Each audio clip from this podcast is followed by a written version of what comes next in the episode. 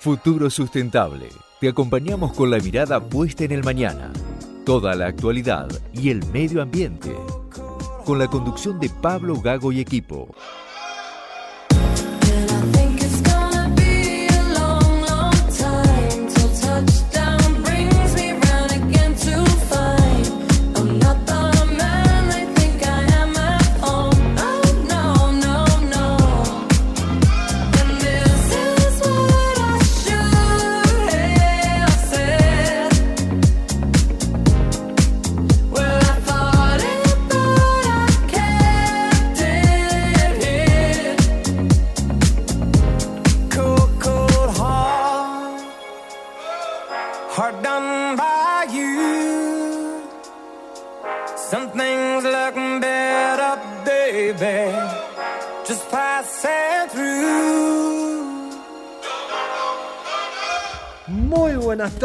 Bienvenidos a este futuro sustentable radio. Como todos los lunes, te damos la bienvenida, comenzamos la semana con toda la actualidad, el medio ambiente y el deporte.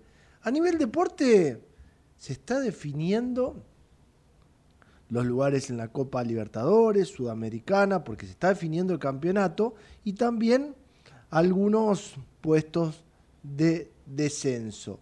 Por el descenso, ayer Colón quedó comprometido, igual que Gimnasia Esgrima de la Plata, que van a dirimir en News All Boys, en Rosario, el viernes, el segundo descenso del fútbol argentino. Natalia me se relame, me, me mira. Si pudieran mirarla con las cámaras, me está haciendo que se está limpiando la boca porque Vélez Arfiel, lo puedo decir así, zafó, zafó porque en la última fecha zafó con un Sebastián Méndez emocionado y al que también estaba muy emocionado, que ahora no, no entiendo nada, es Alquili González, porque es un emblema de Rosario Central, pero ayer gritaba por Unión, su Unión, que es técnico de Unión, incluso declaró que se sentía campeón del mundo de la euforia de haber salvado Alta Tengue. El que está a la espera es Boca Junior porque le ganó 2 a 1 a Godoy Cruz, no entró todavía en puestos de Libertadores, pero está esperando un par de resultados. Yo creo que tiene muchas chances, pero bueno, hay que esperar que San Lorenzo no gane hoy, que se le den otro par de resultados, que Estudiantes salga campeón de la Copa Argentina. Es una mezcla de, de resultados y opciones que podría poner a Boca dentro de la Copa Libertadores. Un Boca que resuelve o define el domingo quién será su presidente. Juan Román Riquelme va por la continuidad y Mauricio Macri pegará otro batacazo porque acompaña a Andrés Ibarra y hoy hay una, podríamos decir, feroz disputa por la presidencia del club Genense. River empató 0 a 0, pero clasificó. Y mi querido Independiente perdió con Talleres 3 a 2, terminamos quinto. No clasificamos, pero ¿sabe qué? Hace rato nos salvamos del descenso. Natalia, no me mire así, no me mire así, me chusea. Melga, me chusea. Feo partido. La verdad que Independiente no jugó bien. Según las declaraciones de Carlos Tevez, fue que los muchachos se relajaron, después de el esfuerzo de haberse salvado del descenso, cosa que otros equipos llegaron a la última fecha. Pero bueno, es lo que queda. Lo más importante a nivel deporte es mañana, se juega a las cinco y media de la mañana, hora local, la semifinal del sub-17, Argentina enfrenta a Alemania. ¿Otro, podemos decir, un clásico de los mundiales, Melga? Y me parece que sí, porque... A nivel selección mayor, en los 90 fue un clásico. Y, normalmente nos enfrentamos mucho en definiciones. Le toca a los chicos de la sub-17 que ojalá puedan dar ese pasito y llegar a, la final del mundo en esa categoría. A nivel política, vamos a salir un poco del deporte, no, no quiero dejar de pasar que el presidente electo viajó a los Estados Unidos, está en este momento en Nueva York, se reunirá con miembros del Fondo Monetario Internacional, con miembros de la Casa Blanca, y lo que sí decían los especialistas es que ya ha tomado, como quien dice, el mando a 13 días de asumir, porque no solo se muestra en esta gira que él había informado que iba a hacer en caso de que ganaría a Estados Unidos y también la gira por Israel, pero ya se muestra con una eh, posición distinta. Está terminando de armar su gabinete, pero sí ya tiene la custodia presidencial, ya empieza a tomar decisiones. De estas decisiones que tal vez se habló el día que, que ganó las elecciones, cuando Massa dijo es el responsable a partir de, empieza a pasar este, este gris, por decirlo así, ¿no? Claro, esa transición. Esa transición donde los primeros días, después del resultado y después de una larga elección, porque la verdad fue larga y cansadora la elección 2023 para nuestro país, empieza el mandatario electo a, a esbozar su gabinete. Gabinete que muchos dicen que va a estar totalmente confirmado el 10 de diciembre. Claro. Mondino, que sería un poco la, la vocera, Sí. Eh, a veces tira nombres, a veces no tira nombres, porque los libertarios son así, hacen lo que quieren y cuando quieren. Así es, para eso son libertarios. Por eso son libertarios, pero eh, lo que sí que dejaron muy claro que el 10 de diciembre va a estar el gabinete definitivo, porque por ejemplo, Toto Caputo hasta hace horas parecía que iba a quedar en el Ministerio de Economía, ahora pareciera que va al Banco Central entendiendo su expertise, pero sí lo que quedó claro es que lo acompañó, está en la gira por los Estados Unidos porque es una gira muy importante entendiendo los vencimientos que tiene nuestro país con la de- deuda con el Fondo Monetario Internacional y entendiendo que hay que rearmar porque también si Toto Caputo iba al Ministerio de Economía, Guillermo Franco no iba al Banco Central. Empiezan a aparecer esos dimes y diretes. Sí. Guillermo, Guillermo Franco. Perdón, Francos no. No, eh, eh, no me sale ahora el nombre. el Ot- otro, otro, hay varios eh, Guillermo. Campos. Ca- eh, Ocampo. Ocampo. Ocampo. Ocampo. Ocampo. No me salía el nombre. Ocampo. Ocampo. perdón. Guillermo Franco es el asesor y, Y- Ocampo no iría al Banco Central. Se está trabajando todavía. Lo que sí en esta danza de nombres empiezan a jugar mucho los, los cordobeses. Ujú. Schiaretti empieza a tener mucho poder. Eh, parece que esta alianza para llegar a la presidencia de la nación, que como dicen algunos, Patricia Bullrich le puso el cuerpo porque prestó el aparato, porque prestó fiscales, porque ayudó a, a consolidar este triunfo. Schiaretti no lo había hecho de manera abierta y jugada, pero empieza a jugar en algunos lugares donde se necesitan algunos nombres, entendiendo también que a nivel nacional hay que conformar un gabinete, por más que mi ley lo quiera achicar, hay que conformar un gabinete grande. Sí, como- como, como- dicen en la jerga, hay que Sí. ocupar los ravioles. Eh, sí, como dice Jorge Asís, eh, él dice, son unos 5.000 puestos que hay que llenar y los, bueno, todos se acercan a aportar algo en ese caso. Y de hecho, Serán vos, menos. vos fijate que me está llegando una información de último momento porque antes de llegar al programa pregunté qué iba a pasar con la, con la cartera ambiental. Qué pregunta. Porque hasta ahora hay un silencio de radio. Sí, Me confirman que podría estar, lo digo en potencial porque todavía no está nada cerrado, claro. que esto podría estar bajo el ala del Ministerio del Interior. O sea, de Francos. De. Guillermo Francos. De Guillermo Francos. Mira, esto 13.10 me acaban de mandar el mensaje desde prensa de Javier Milei, porque yo consultaba qué pasaría con ambiente, porque la verdad pedir hoy un nombre No, es imposible. es imposible. Claro. Entonces lo que pregunté es, ¿qué pasaría con la cartera de medio ambiente? Y me dicen que por el momento estaría bajo la órbita del Ministerio del Interior. Esta es una noticia de último momento porque nadie habla de la cartera ambiental. No. Entonces, repetimos, ambiente podría estar bajo la cartera del Ministerio del Interior. Entendiendo que a veces Rodríguez Chirilo, con este tema de la, de la transición energética, podría estar en la Secretaría de Energía y había un plan de cambiar la matriz energética, fósiles por renovables, empezar a hablar de energías verdes y parecía que la política ambiental iba a ir por ahí. Ahora la información que tenemos hace dos minutos es que iría al Ministerio del Interior.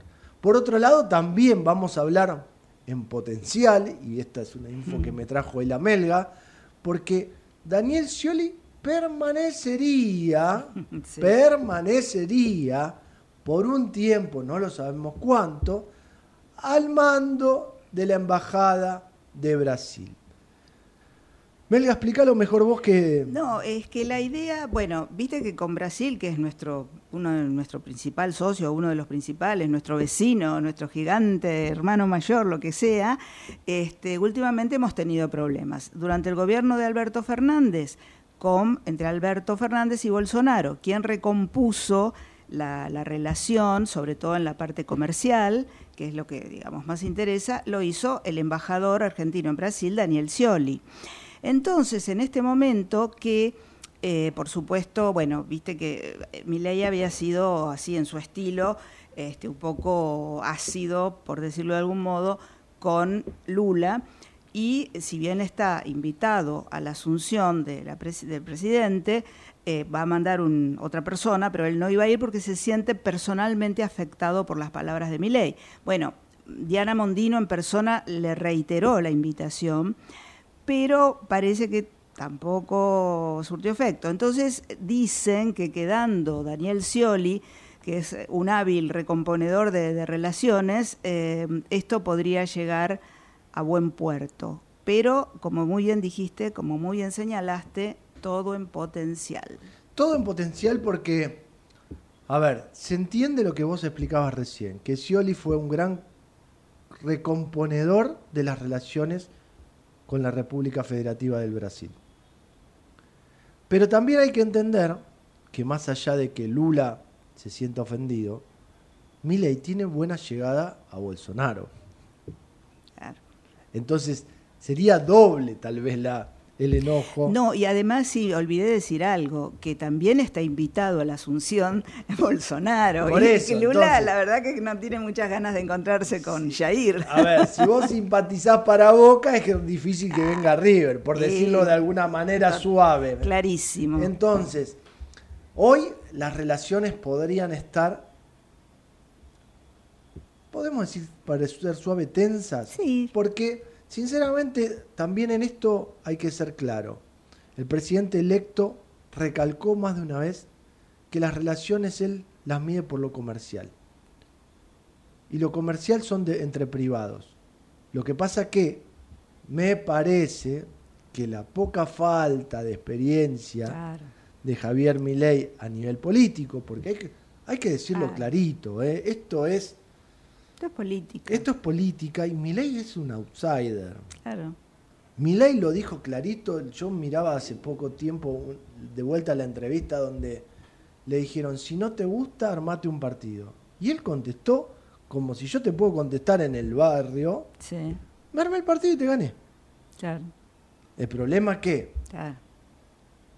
armaste el partido, ganaste, pero hoy necesitas ocupar puestos o los ravioles, como dicen en la jerga, cogobernar, porque lo veo hasta positivo que el PRO acompañe y que Schiaretti acompañe este gobierno nuevo, entendiendo desde lo institucional, ¿eh? no me quiero meter en lo político porque claro. sí, sí, no, no, eh, brindarle una estructura que no brindarle un apoyo institucional, brindarle una estructura mm. y entender y entender que para sacar un montón de proyectos en las cámaras altas y bajas va a necesitar apoyo.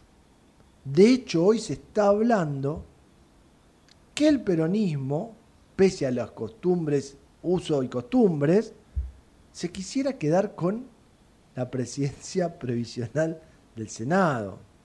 Sí. Y la verdad que eso es... Eso es lo que quiere Cristina. Claro, pero... Eh, eh, Viste que esas son cosas que uno no entiende. Claro, pero Pues uno no toda lo la vida por costumbre a nosotros nos enseñaron que el vicepresidente toma esa función Sí. y además es por una sucesión de mandos. Porque llegado el caso, que no esté el presidente y el vice,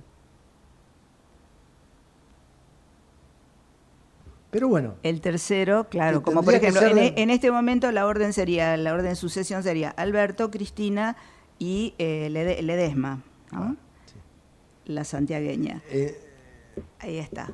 en, en- en este caso Si fuera distinto, tendría que ser alguien de los libertarios o, o del núcleo de los libertarios. sí, que tiene poquitos, Que tiene senadores poquitos, sí. Por eso, me corrijo, primero va Victoria La Villarruel, que es la vicepre- será la que es la presidenta del vicepresidenta, Senado, claro. y la previsional tendría que ser alguien que acompañe la línea. Pero bueno, son todos temas que hay que definir en 13 días. Vamos a ir a una pequeña pausa, nos ordenamos y vamos a hacer, voy a invitar a que Natalia me acople a los chicos, a los columnistas, porque vamos a hacer un análisis de lo que pasa a nivel ambiental, a nivel político, con la nueva, con el nuevo gobierno y con la asunción de Javier Milei el 10 de diciembre. Pequeña pausa y continuamos en este futuro sustentable. Ahí, cuando te subís al auto, mientras remodelas tu casa o cuando abrís tu negocio todos los días. Te acompañamos en cada momento de tu vida para que puedas desarrollar tus proyectos con la tranquilidad y el respaldo de siempre. Llama al 0810-222-2444. Consulta con tu productora o productor asesor de seguros. Ingresa en provinciaseguros.com.ar o seguinos en nuestras redes sociales. Provincia Seguros, una empresa del Grupo Provincia. Número de inscripción 499, Superintendencia de Seguros de la Nación 0800 666 8400. Sacar la basura de 19 a 21 horas y dejarla en bolsas cerradas dentro del contenedor negro o gris son pequeños hábitos que podemos sumar para empezar a generar grandes cambios. Juntos podemos construir un futuro mejor. Conoce más en buenosaires.gov.ar barra Ciudad Verde. Brazos abiertos. Buenos Aires Ciudad. Todos los días tomamos miles de decisiones. Las más importantes son las que tomamos cuando pensamos en los demás. En Bayer, innovamos para que cada día podamos tomar más y mejores decisiones para cuidar nuestra salud y cosechar un futuro más sustentable. Y eso es bueno. Bayer, cuidemos lo bueno. ¿Estás por viajar? No importa dónde vayas. Disfruta desde que llegas al aeropuerto. Aeropuertos Argentina 2000 te espera con distintas opciones para darte un gustito. Wi-Fi libre y gratuito, opciones de estacionamiento y mucho más. Aeropuertos Argentina 2000. Con Renault Sandero, cada día en la ciudad es más fácil. Su amplio espacio interior y baúl de 320 litros hacen que cada una de tus aventuras tengan más estilo. A este programa lo auspicia Banco Comafi. Si te va bien, nos va bien.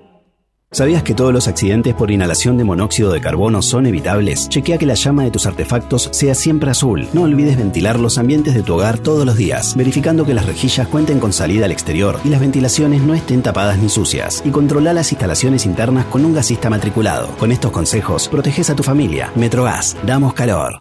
Referencia en la gestión optimizada del agua, de la energía y los residuos. Veolia está comprometida en la lucha contra el cambio climático.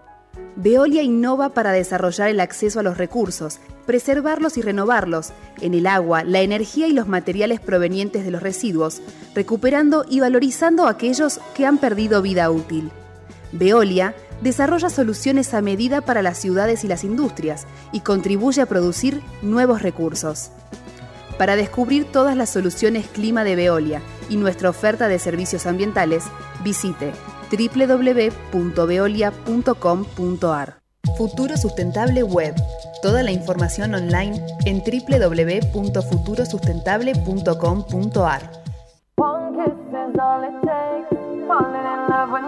Y seguimos en este futuro sustentable que ahora tiene una temperatura de 30 grados. Va a ser un día veraniego porque vamos a tener 28 grados a las 19 horas. Y la Melga le da a los deditos, está buscando información, pero le vamos a dar la bienvenida a Nicolás Bardela, Patricia Marino y Sabrina Pont. ¿Cómo andan chicos? Hola, ¿qué tal a todos? Saludos. Vamos a poner orden. Dale Sabri, buen día. ¿Cómo están? Buen día. Y apareció Marino Hola. ¿Qué haces, sí, Patito? ¿cómo va? Todo Saludos bien. a la mesa, a los oyentes. Los convoqué a los tres y quería hablar con los tres a la vez porque me parece que hay que empezar a desmenuzar qué pasa de acá al 10 de diciembre. No, creo que no, no descubro nada si lo más importante se resuelve en estos días, entendiendo que, el Javier, eh, que Javier Milei, presidente electo, asume un domingo. Domingo 10 de diciembre. Y en- hay que entender quiénes serán los nombres, porque el gabinete va y viene, hay muchos libertarios que parece que se bajan, que se suben, que acoplan gente, pero nunca se había hablado de medio ambiente. Mm. Y por suerte ahí apelo a Nicolás Bardela, porque Nico también tiene información, o por lo menos conoce del paño. Nico se pensaba que ambiente lo iba a ocupar alguien venido de la fila del PRO, ¿o no? Hay tantos rumores, Pablo, como vos comentabas recién. Yo te escuchaba atentamente a, a lo que te había pasado a la gente de prensa, de ahí de, de Miley, que te decían que iba a estar en el Ministerio de Interior. Y a mí hace un rato me dijeron que iba a estar en la Secretaría de Agricultura o de Bioeconomía, como la están armando. Porque la persona que va a manejar esa tiene conocimiento, bueno, es el creador de la carrera eh, en, en- en la UBA, en la Facultad de Agronomía, de Ingeniería Ambiental, y eh, la verdad que hay rumores de todo tipo. Sinceramente, no creo en ninguno, hasta que no estén. No, no, a ver, hay- Eh, cuando digan va a pasar tal cosa y va a ser tal persona, pero hoy por hoy es como que no sé, o, o no se sabe realmente dónde va a estar y se estará negociando, o, o no quieren decir nada, no sé, pero estamos muy... Yo apelé, Así. apelé a tu palabra porque vos has estado en la función pública y sabés cómo se maneja esta danza de nombres una vez ganada una elección y entendiendo también, que yo se lo decía a la, a Mel- a la Melga recién, al tener un outsider no tiene mucho equipo. Y entendiendo también que tuvo la necesidad de esta alianza rápida con Juntos por el Cambio para poder llegar al gobierno. Entonces, todos lo sabemos que cuando uno empieza a hacer este tipo de negociaciones y ali- alianzas, perdón, no tengo un buen día, no ando muy bien, pero bueno, voy despacito. Alianzas, eh, tiene que salir a pagar estos. Estos se pagan. Sí. La política siempre dicen que hay buenos y malos pagadores. A priori parece que Milei es un buen pagador, porque tuvo que correr a muchos de los que venían con él en la carrera para poder empezar a llenar estos ravioles. Y ahí le pregunto a Marino, Marino, ¿cómo lo ves mejor? ¿Ambiente dentro o debajo de la órbita del interior o yendo abajo de una secretaría, como podría ser agricultura, o una secretaría de energía? Mm, si me planteas así, eh, la prefiero en energía. O sea, no, en, in- en interior no sé realmente qué, qué, qué nexo, cómo puede, pues, eh, sí, la comunicación con todas las provincias. Es medio complicado, como, como se van a bajar unos cuantos ministerios, creo que van a quedar ocho, por lo menos Eso es lo que se dice Claro, como dice Nicolás, no se sabe si no saben ellos o si no lo quieren decir. Eh, el rango de ministerio, de alguna manera, eh, en ca- de cara a todo lo que todo lo que se está, digamos, debatiendo a nivel internacional, le da una posición, una, jerar- una jerarquía. Eh, no va a ser un ministerio, eso claramente, y, y- y bueno, si va a estar en energía, va a estar compitiendo con vaca muerta, no sé, Pablo. ¿qué- Bueno, qué, a, a ver, qué pregunta me haces? no, no, justamente te hago la pregunta, te hago la pregunta, porque vos sos la voz de la experiencia dentro del programa. Te te hago la pregunta, ¿por qué? Porque tenemos algunas experiencias vividas y yo voy a empezar a tratar de reflexionar para también llegar a Sabrina. El tema es el siguiente, si está en el Ministerio del Interior, yo lo que veo positivo es que el Consejo Federal de Medio Ambiente, claro, el COFEMA, el COFEMA, podría traccionar un poco más políticas públicas. Podría, ¿por qué lo digo en potencial? Porque nunca logra después el Consejo Federal de Medio Ambiente poder traccionar y poner en carpeta esa agenda legislativa ambiental que necesita el país, no solo a nivel nacional, sino darle bajada a cada provincia. Entonces, lo del interior lo vería por ahí.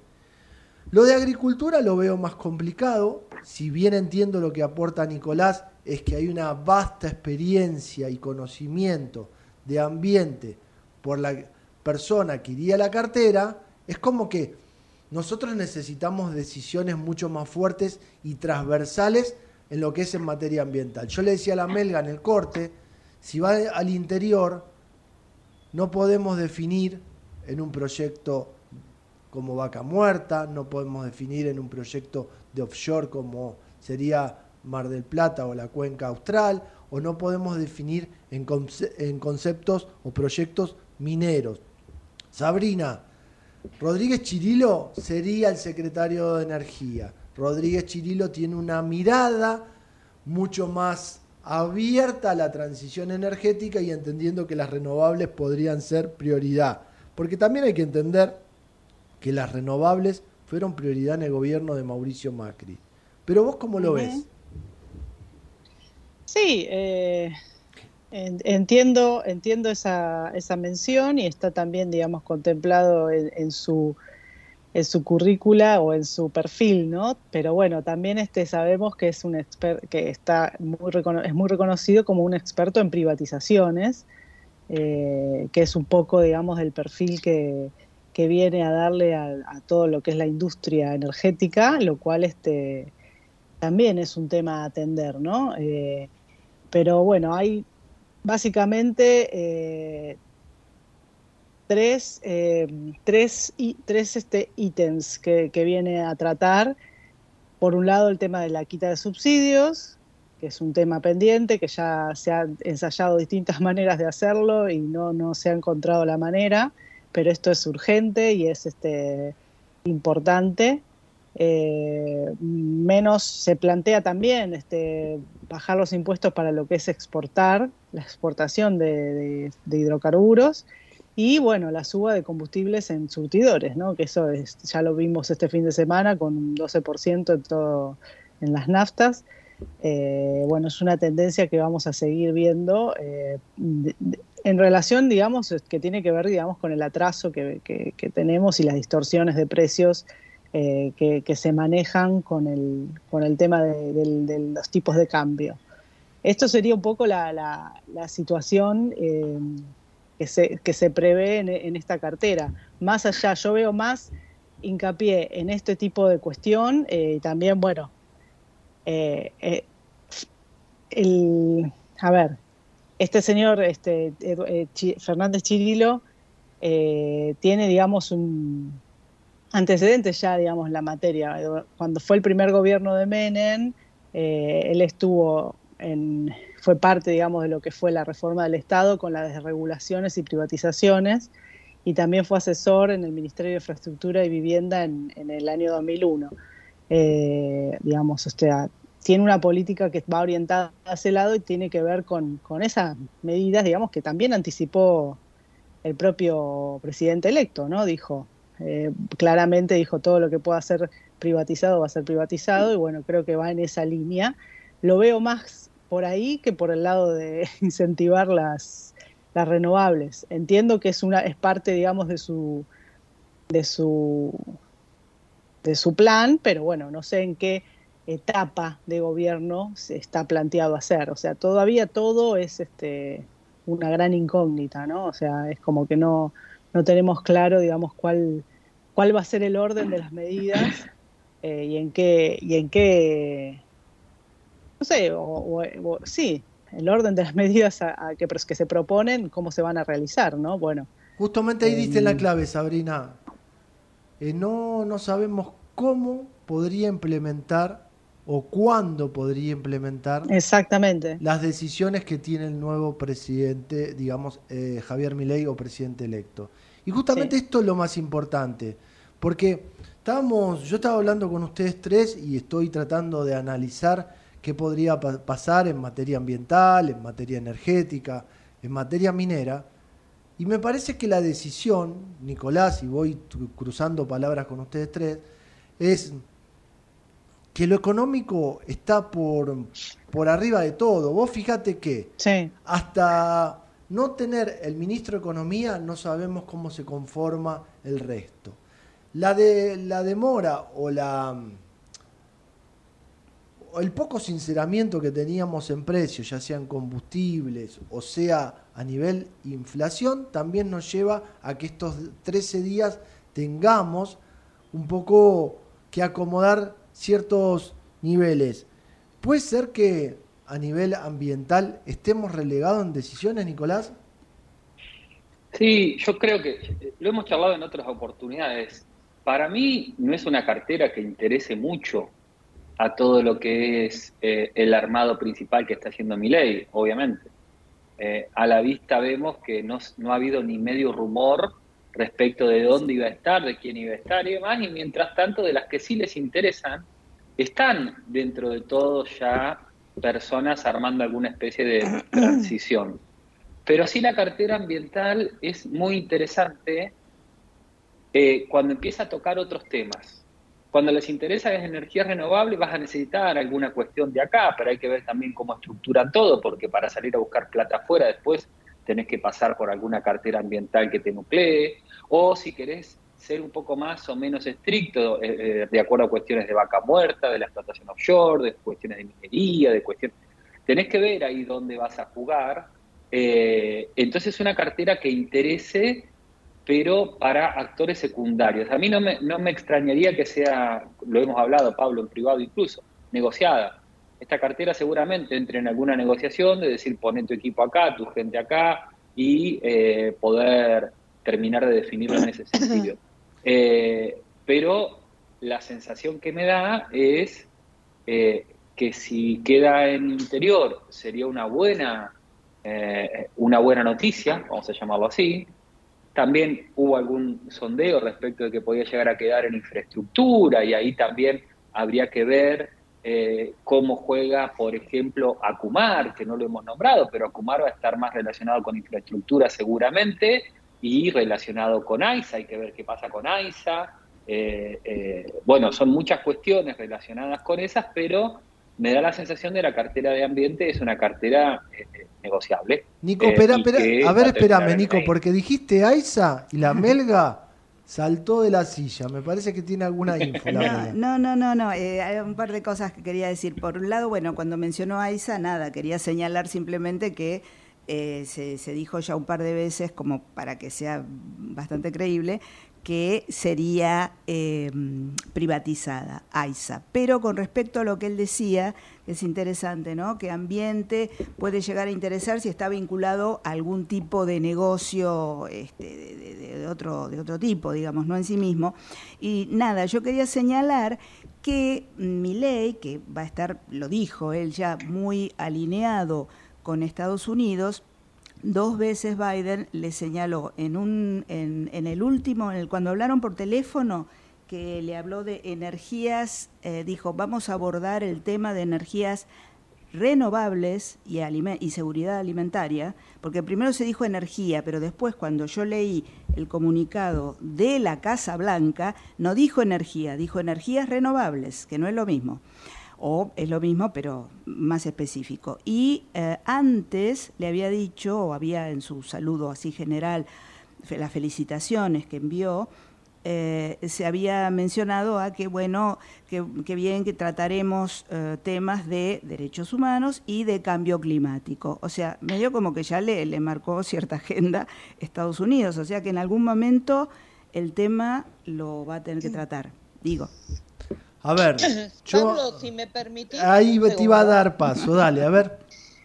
Eh, eh, precisamente lo que dice Melga es clave, ¿no? Porque es cierto que Biden eh, le lo va a empujar sí o sí, y cuando digo Biden, digo todos los inversores que quieren poner la plata, ya sea para privatizar, todo lo que va a estar acá eh, dispuesto privatización en la Argentina.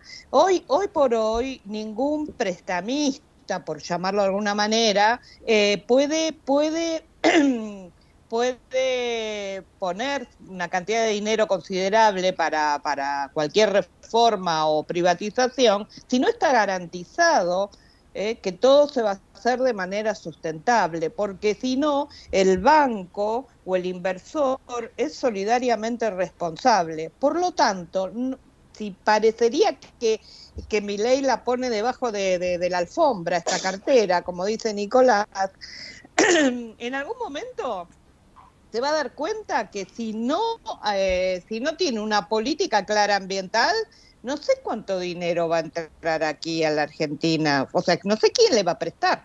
Mira cómo se va enlazando todo y, buen punto tocas, Marino.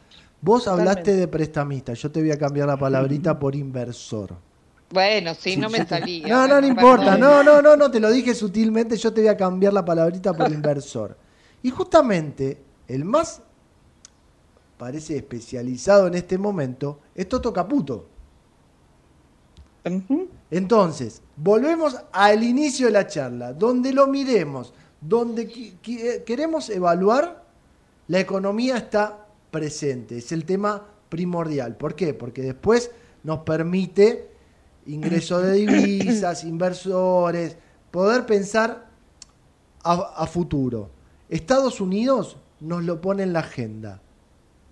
Y acá pregunto, si Estados Unidos no lo pone en la agenda, ¿no vamos a necesitar eh, una, una cartera ambiental? Denle el rango que quieran entendiendo que hay que bajar el gasto público, pero que va a tener que fiscalizar y que va a tener que controlar, esté donde esté, yo coincido con Nicolás, que sería mejor de, mirada, desde esta mirada que esté en el ministerio eh, del interior para poder controlar todos los proyectos, porque a nivel energético, Sabri, hay un montón de proyectos que necesitan la mirada del ambiente.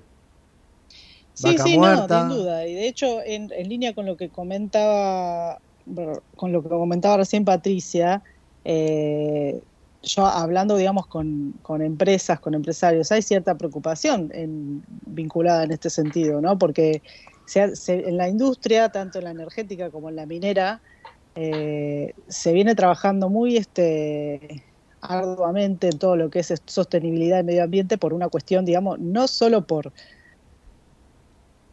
por conciencia, digamos, ambiental de, las empresas, sino por, por parámetros internacionales que se deben cumplir para obtener financiamiento. Eh, incluso puntualmente en lo que es el sector minero, eh, hay gran preocupación en el área de litio, porque el litio, no, no, como los otros minerales que se vende como commodity, sino el litio se es un producto eh, que se vende con valor agregado y requiere eh, ciertas, algunas certificaciones de calidad y también, digamos, hay una mirada puesta sobre todo sobre las automotrices en, en cuanto a lo que es la trazabilidad del producto para el el desarrollo de baterías de litio. Eh, o sea, se si vos tenés un, ya de por sí un gobierno que no presta atención a esto y estás, vas a tener, digamos, un, como un, ¿cómo se dice? Sí, o sea, ¿viste cuando te dicen hazte fama? Una traba. Una, traba. Sí, un obstáculo. hazte fama, bueno, claro, totalmente, o sea. Mala fama es algo que se viene construyendo y poniendo mucha atención desde hace tiempo y tener, tener un gobierno que no le presta atención o le da cabida o no le o no le o no tiene interés digamos en sostenerlo es una mala señal para los mercados del mundo, o sea, sin duda, o sea, es un problema y lo he advertido en, los empresarios del sector, sí. Sabrina, entonces... Están muy atentos a esto. Entendiendo esto, vamos a empezar a ir cerrando un poco la charla y analizando algunos nombres que sí están confirmados y otros que están en la danza. Primero, con lo que vos decís y con lo que nosotros traemos a la mesa, esa empresa estatal de litio hoy no existiría, no se crearía porque al contrario, vamos a un modelo pri- privado, vamos a un modelo más de ultraderecha, con lo cual Sí. ese, esa suerte de IPF del litio que se, cre- se quería constituir a nivel estatal ya no corre. Ahí van a empezar a jugar los privados. Bien. Y a nivel sí. IPF, Horacio Marín, que fue nombrado como el responsable de IPF, Sí. que ho- hoy es el actual presidente de exploración y producción de Tech Petrol. Eh, ¿Escuchaste algún No, rumor de- eh, del nada sector? más que lo, lo que lo que se ha visto en los medios, ¿no? O sea, el- está muy bien este catalogado como, como experto eh, en, en la materia, es una persona de la industria reconocida en su trabajo eh, y bueno, se se espera, digamos, que tenga un rol este más bien técnico, ¿no? Técnico, en- en ese estratégico y entendiendo que viene del sector privado, buscando También. buscándole rentabilidad a la empresa líder de energía del país, ¿no? Exacto, exacto. Entonces, ahí no tendríamos grandes así. problemas. Nicolás, pregunto en voz alta. Lo tiraste a la pasada y ahora quiero analizarlo con vos. A nivel ambiental, cuando empezamos a analizar, hay empresas que son muy importantes. Una es la de servicio público, como es AISA, que aparentemente podría correr, por lo que dice Melga, el destino de volver a un formato como era antes, privado. Nos quedaría Acumar, que hay que entender cómo se conforma, y Seamse, Nicolás.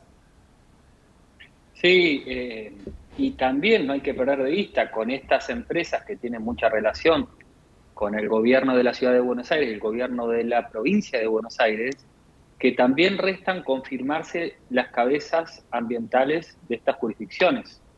No está definido todavía quién va a ser, aunque eh, Jorge Macri reemplaza por el mismo partido político, por así decir, a, Rodríguez Larreta, eh, ha habido cambio en todas las estructuras principal- principales y no dudo que NAPRA puede ser una de las que vaya a cambiar, lo mismo que eh, todo lo que va a ser la gestión de los residuos de la ciudad, que tiene mucho interés en SEAMSE. Situación similar está pasando en provincia de Buenos Aires y en función de cómo se terminen de estructurar estas, eh, eh, estas cabezas, entiendo yo que AISA y eh, SEAMSE van a ir por ese camino, eh, aunque ya se rumorean algunos nombres, yo eh, he, he estado atento a En AISA viste que el y color es celeste, ¿no? En AISA el color del logo- colorado. Colorado, sí, mira, yo tengo entendido que el color de AISA podría ser colorete. y no por una y no por una boina. No, sí, sí, sí. Y, y eh, estaría cerca de, de- de River Plate, mirá lo que te digo. Sí, Te pasé eh, todos por los datos, ¿no? Eso, Eso, eso, va, va en Nicolás Bardella, lo, ¿no? lo, lo creería fuertemente que sea así eh, y entre en una de las negociaciones.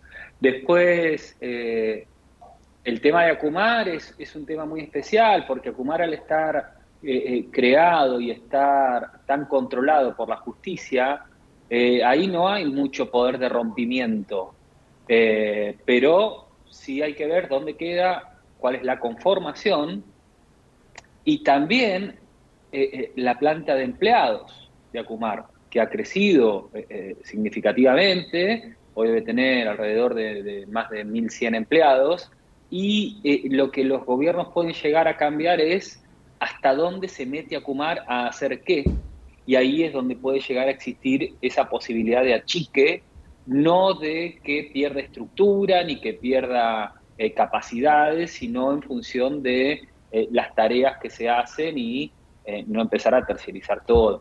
Pero esto para mí que para las definiciones se van a tener que terminar de poner de acuerdo las jurisdicciones, tanto de nación como provincia como ciudad, para estas tres cuestiones que comentabas. Justamente ahí hago un paréntesis, Nico. Mirá, vamos despacito. La ciudad no cambió de color. Sí cambió de gobierno porque pasó de Horacio Rodríguez Larreta a Jorge Macri. Pero la vicejefa, Clara Mucio, era la ministra de Ambiente y Espacio Público. Con lo cual, uno tendría que entender que hay un montón de cuestiones ambientales que tiene el conocimiento del gobierno actual y que podría quedar su estructura, pero no está muy claro. Entonces, al no estar muy claro, entendemos que puede haber algún cambio, no tan grande, pero sí un cambio de nombres, lo cual posicionaría de otra manera a las personas que queden a cargo de espacio público, la Agencia de Protección Ambiental, residuos, podría haber algunos cambios. Y a nivel provincia de Buenos Aires, la cartera ambiental... Es un ministerio. Por eso, el ministerio está a cargo de la ministra, que es la mujer de Otermín. Otermín es hombre de Insaurralde. Y hoy, dentro del gobierno de la provincia de Buenos Aires, claro, están rompiendo un poco relaciones con todo lo que viene de Lomas de Zamora, por decirlo suavemente. Entonces, se vería de reemplazar a la actual ministra, entendiendo también que una gestión más social que ambiental, ¿no, Marino? Sí, sí, totalmente. Eh, no sabemos tampoco eh, si va a haber grandes cambios, porque es la continuidad del gobierno de, de Kisilov, pero atendiendo esta, esta situación que acabas de mencionar, eh, puede ser que, que haya un viraje ahí. Eh, realmente lo que dice Nicolás es sumamente importante porque eh, estas, estas tres jurisdicciones, ¿no? Nación, provincia y Ciudad de Buenos Aires, es un poco también eh, el espejo en el cual se mira todo el resto del país, ¿no? Es decir, cómo, cómo de alguna manera se gestionan estas que no sé, van, van a tener tres, eh, vos fíjate que van a tener tres partidos diferentes. Tres, colores distintos a nivel de Cuenca, por decirlo. Claro. sí, sí, porque vas a tener un presidente libertario, una, un gobernador de la ciudad de Buenos Aires del PRO y uno eh, por Unión del, por la Patria. Así que eh, realmente vamos a ver cómo se llevan estos tres personajes de alguna manera, porque eh, todas las políticas se pueden decir que un poco se derivan de lo que pase acá, ¿no? Que también eh, no lo tenemos confirmado, porque hay que decir que Kisilov ganó no sabemos, sí. la gobernación, pero hasta que asuma no se sabe quién lo va a acompañar. Viste que hubo algunos cambios interesantes. Hoy, esta mañana, estaba leyendo, justamente ahí decían, pero tomarlo con pinzas, que, que el ambiente no habría cambios, pero bueno, hay que ver la información que tenía. Hay que ver cómo se reformula eso. Pero me, me entero que la Roque no, no responde más a Máximo Kirchner, que se ha independizado. Entonces, como también hay muchas novedades en provincia, hay que estar atento esta semana, sobre todo. Por eso, eh, mientras los chicos eh, hacían sus comentarios, yo estaba pensando y que me parece que es una definición esta elección nos rompió el tablero a todos. A nivel nacional tenemos un gobierno que nunca tuvimos, de libertario jamás, y no es un partido tradicional. Y a nivel ciudad y provincia de Buenos Aires, los hace mirar puertas adentro para reacomodar figuras y para reacomodarse a la política que viene. Porque hay varios, que, y esto los que hacen política lo saben mejor, que han salido dañados o han perdido, pero ya se están rearmando para el 2027. Entonces, a nivel provincia se van a tener que reacomodar. Entendiendo también, fíjate cómo son las cosas y el análisis, que la provincia, la que queda con poder es Cristina Fernández de Kirchner. Y en la ciudad de Buenos Aires, o oh casualidad, se reacomodan. ¿Y quién queda con poder? Mauricio Macri. Entonces, pero Mauricio tiene un poquito más que la ciudad de Buenos Aires. Mauricio ¿eh? tiene un poquito más. Entonces, llegamos a que. Boca, ahora va por Boca. Creo, mirá, si gana Boca, hace triplete. Si gana Boca, hace la triple corona. Pero el tema es que hay que entender que a veces, por más que se bajen o se pongan detrás, detrás de escena, quienes tienen poder. Y cuando digo se reacomodan, hay que ver qué hace Sergio Massa, Horacio Rodríguez Larreta, etcétera. Pero hay que ver que Kisilov es eh, como una figurita nueva de alguna manera, porque antes era el chico que no, no, había ido, pero ahora tiene, tiene, proyección tiene un 45% de que me lo gané yo, dice. Por eso lo ganó él y hay que ver si se lo dio a, a Sergio Tomás. Pero bueno, ese es otro análisis. Sabrina, para ir cerrando, parecía que en energía y minería no había tantas, digamos, diferencias cuando los eh, cuando los partidos políticos estaban en esta carrera de presidencial. Hoy todavía no, tenemos, no tenemos nombre. ¿Suena Iguacel en energía? Lo tiré yo, ¿eh? Mirá la cara. En energía. Chirilo. No, está no, Chirilo. No, no, pero suena también. No, no. No, está Chirilo en energía. Chirilo está en energía, pero también suena Iguacel o no? Eh, no sé para qué eh, estuvo sonando ah, estos días también el nombre de Iguacel pero no está, para, creo que está descartado en lo que hace a energía. De hecho, y en minería también, en minería está muy claro eh, el nombre de Sergio Arbeleche, que es este un abogado eh, con experiencia del estudio Bruchú y Funes de Rioja, o Bruchá, no sé cómo se pronuncia, eh, que es un abogado que tiene hace muchos años que viene trabajando muy cerca de lo que es el sector privado de minería, ¿no? Entonces te eh, de hecho lo han celebrado en muchos, en muchos, en muchas mineras porque bueno se, se lo tiene tiene un perfil digamos de conocedor de en cuanto a lo que son las las necesidades del sector. Eh, y está muy firme, de hecho estuvo en la reunión que se hizo la semana pasada de transición con, con la secretaria saliente eh, y también con Pero la no está confirmado. de energía saliente. ¿Cómo? No está confirmado todavía. No está confirmado. Y en energía, y en energía, ¿es Chirilo? Sí. Melga dice que sí. Sí. Yo creo que sí también, hasta ahora me parece que sí. Yo quiero hacer un comentario. Dale, dale, a ver. Porque eh, cada cambio de gestión pasa en estas cuestiones. Yo hasta que no vea a la persona sentada en el escritorio, no, es, no creo nada. Por, eso Nico lo tiré así. a ver, ustedes saben, eh, las cosas se negocian hasta último momento. hasta último momento de decir la persona que va a jurar es la, eh, pero hasta último momento. Hasta que mi ley eh, entre, entre al auto para ir a la para, para a ir al no Congreso. me extraña la situación de Píparo de que salió a decir mañana me voy a juntar y a los dos minutos ya no estaba bueno, más. pero ahí tenés. Entonces, pero ahí tenés, yo creo que, todas estas carteras como son negociables, hay que esperar a último momento, porque muchos de los que se estén eh, mencionando después se van a caer y después de las conformaciones mismas de sus equipos después van a cambiar yo hasta que, por ahí sí se dan todas estas confirmaciones y lo que estén comentando, pero hasta que no esté sentado ahí en su despacho, yo dudaría. Bueno, y, por, y yo te agrego más, por experiencia, por lo que hemos visto estos últimos años, en general nunca queda, digamos, el... A veces sí coincide que es el, el, el que más fuerza política tiene, con su idoneidad, pero no muchas veces sucede. No, sucede o a veces eh, hay cambios. A veces sí, bueno, no, no vamos a decir que no, pero bueno, en general no, no es este lo que tiene más peso a la hora de definir un funcionario, su idoneidad en la materia, sino en realidad este, la fuerza de, política que tenga para presionar. Pero ahí tenés el nombre del eh, nombramiento, perdón, el nombramiento de Osvaldo Giordano a mí me parece, por lo que me han contado y los que lo conocen, que me parece excelente.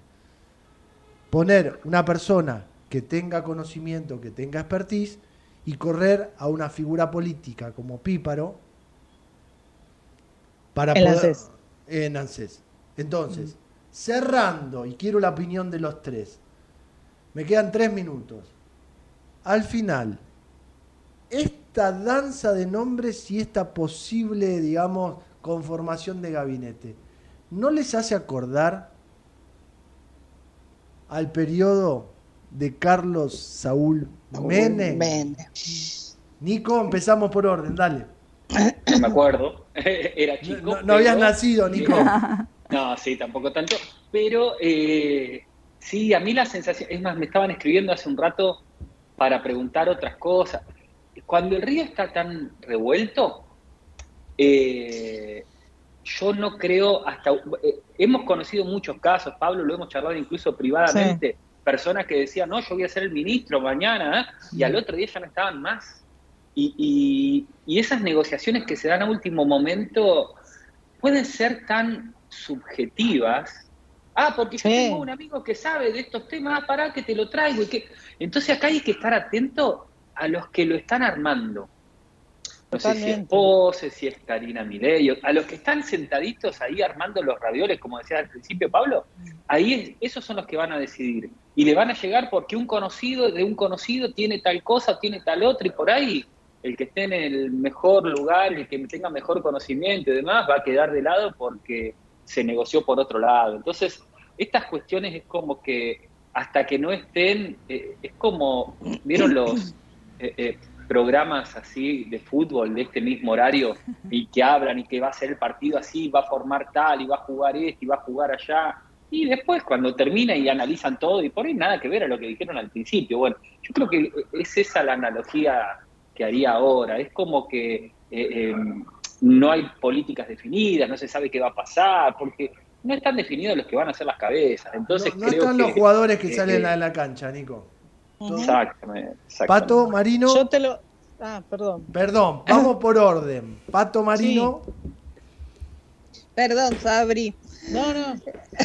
Bueno, yo casi te diría que también se cumpliría eh, que, que estas cabezas, como, como bien señala Nicolás, que van a estar ocupando, que en algún momento, eh, en el 10 de diciembre nos vamos a enterar, muchas van a ser fusibles, Pablo. Van a estar, van a estar el tiempito necesario, pero no van a ser, este, digamos, los ministros que lleguen hasta el final. No, no me parece que eso vaya a suceder porque hay toda una cuestión interna eh, de, de la situación del país que, que hay que ir acomodándola y como bien vos dijiste al principio, que, que hay una mirada más en lo económico, ¿no? Porque ya Milei lo dijo claro, eh, yo vengo a bajar la inflación y a ocuparme de la seguridad este, después de la justicia, del medio ambiente, de la infraestructura, va a parar obras públicas, no sabemos cómo, cómo va a ser el desarrollo, y acá sí coincido con Nicolás, a lo largo de todo su mandato. Sabrina. No, bueno, eh, en- puntualmente, yendo a tu pregunta, creo que fui una de- creo que fui la primera que mencionó, lo trajo a la mesa, ¿no? Al, al expresidente Carlos Menem, a- al momento, digamos, de, hablar un poco de cuáles son los antecedentes de, uno de los funcionarios más importantes o que, tien- que tendrá a cargo, o esperamos, se estima, ¿no? Que tendrá a cargo una de las áreas más importantes eh, del país, que es la energía y, y bueno, o sea, si, vos me preguntás eso, sí, o sea, yo lo estoy viendo en todos lados, ¿no? O sea, la, la, similitud en cuanto a lo que son las líneas de, trabajo. Eh, vamos a ver, eh, está por verse, tal cual como dijo Patricia, estoy de acuerdo, o sea, los primeros eh, no necesariamente van a ser los que se queden, ha pasado en todos los gobiernos. De hecho, bueno, en, el- en este gobierno saliente también, los ministros que tenemos este, no son los que, no sé si hay algún área que, que haya estado desde el inicio. Eh, al menos en energía y minería no, que es el, el área que yo manejo. No, sí, sí, sí, Eh, hubo uno. Juan Cabandier. Ambiente. Ca- Sí, Juan ambiente, Cabandier. ambiente, sí. ambiente, bueno. Ambiente. Eh, no es el caso de energía y minería, eh, que de hecho incluso hasta cambió de, de- de ministerio, ¿no? Yo me tengo que ir a la pausa de las dos, chicos. Después con la Melga voy a cerrar y voy a intercambiar con la Melga un- unas palabritas porque quiero también que ella opine y quiero hacer un cierre. Dale. Pero primero agradecerles esta hora que compartimos de debate, de respeto, porque nos respetamos, pudimos hablar todos, eh, no nos Sí. pisamos, y además entender que hay una esperanza, como siempre, cada vez que viene un presidente nuevo, hay una esperanza de que ojalá de una vez por todas este país tome la senda que tiene que tomar en materia económica. Por supuesto que vamos a pasar difícil porque mi ley ya lo anticipó, hay seis meses complicados, pero bueno, hay que sincerar valores, hay que sincerar precios, hay que sincerar que tenemos que tener, ¿cuántos dólares? Uno, no tantos, pero bueno, después veremos si es el momento de ir a la dolarización, tomar de distintos caminos, pero es el momento de ordenar nuestro querido país. Nico, Pato y Sabri, un beso grande y les agradezco esta hora. Hasta luego. Gracias. Gracias a ustedes. Adiós. Chao, chao. Buenas tardes. Melga, Sí. salió espectacular. Sí, sí, muy interesante. La verdad, muy Sí. interesante. Vamos a ir a la pausa y vamos a hacer un ping-pong los dos. A Dale. ver qué te quedó de Nicolás, Sabrina y Patricia. Bien. Pequeña pausa y continuamos en este futuro sustentable.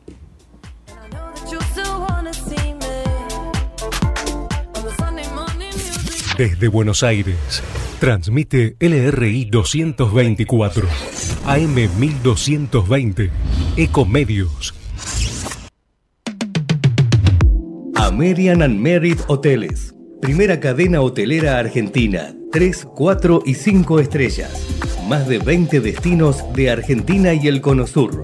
Aprovecha el código promocional Puro Branding con el 10% de descuento para los hoteles American Córdoba Park, American Executive Córdoba, American Buenos Aires Park, Merit San Telmo y American Executive Mendoza Hotel hasta fin de año. No válido para fines de semana largos. American and Merit Hoteles.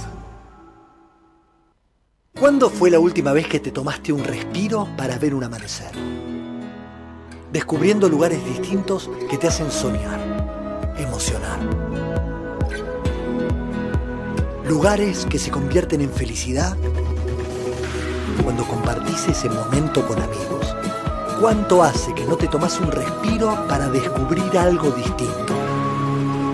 Catamarca es mucho más que un destino. La clave fiscal te permite realizar trámites y utilizar servicios de la AFIP y otros organismos. Obtenela o recuperala desde la app Mi AFIP. Solo necesitas tu DNI en formato tarjeta y ser mayor de edad. Recordá que es personal, privada e intransferible. Más info en afip.gov.ar barra clave fiscal. AFIP. Argentina Presidencia. En el arte de la venta el cliente es el protagonista principal. Por eso hay trabajadores que saben que en todo negocio siempre tiene que haber un sí. Vos, plomero todoterreno, al que quiere que le cambies el cuerito y pagarte con el celular, decile sí. O vos, verdulera amiga, ahora la balanza está de tu lado. Y para el que quiere pagarte los rabanitos con QR, claro que tenés un sí. Más Pagos Nación, tu solución de cobros sin costo de mantenimiento para hacértela mucho más fácil. BNA. Informate en ecomedios.com. Seguinos en Twitter, arroba ecomedios 1220. Seguí escuchando Futuro Sustentable con la conducción de Pablo Gago en AM 1220 Ecomedios. Y seguimos en este futuro sustentable analizando lo que podría ser el posible gabinete del presidente electo Javier Milei, que hoy está en los Estados Unidos, y analizando desde nuestra mirada, Melga, lo ambiental, porque claro, por no supuesto. teníamos nada hasta hoy. No, no, hoy ya por lo menos empieza a haber un poco más eh, de. Se empieza de a hablar del tema. Claro, exactamente. ¿Dónde sí. caemos? Claro. ¿Dónde claro. cae? Eso es importante definirlo. Más allá después de las personas, ¿no? Que como decían antes, siempre el funcionario es un fusible, pero eh, de- en, qué este, en qué ministerio o en qué área va a estar es importante. ¿Y por qué puede ser un fusible el funcionario? ¿Sabes por qué? Porque en lo privado, cuando algo no funciona, se cambia. Sí. Y hay que entender que las políticas y los tiempos actuales también han cambiado. Sí. Y me parece que este es el aire libertario que trae Javier Milei y es el aire que también le bajaron un poco los decibeles, porque venía que iba a hacer un montón de cosas. Y vos fíjate que hoy un Milei electo ya habla mucho más moderado, habla de reorganizar o primero mirar a ver qué pasa con determinado tema para después poder tomar decisiones. ¿Qué te quedó en limpio de lo que hablamos con Nico, Sabrina y Patricia? Bueno, eh, de ambiente puntualmente, eh, que como antes decíamos nosotros, es un tema que es transversal.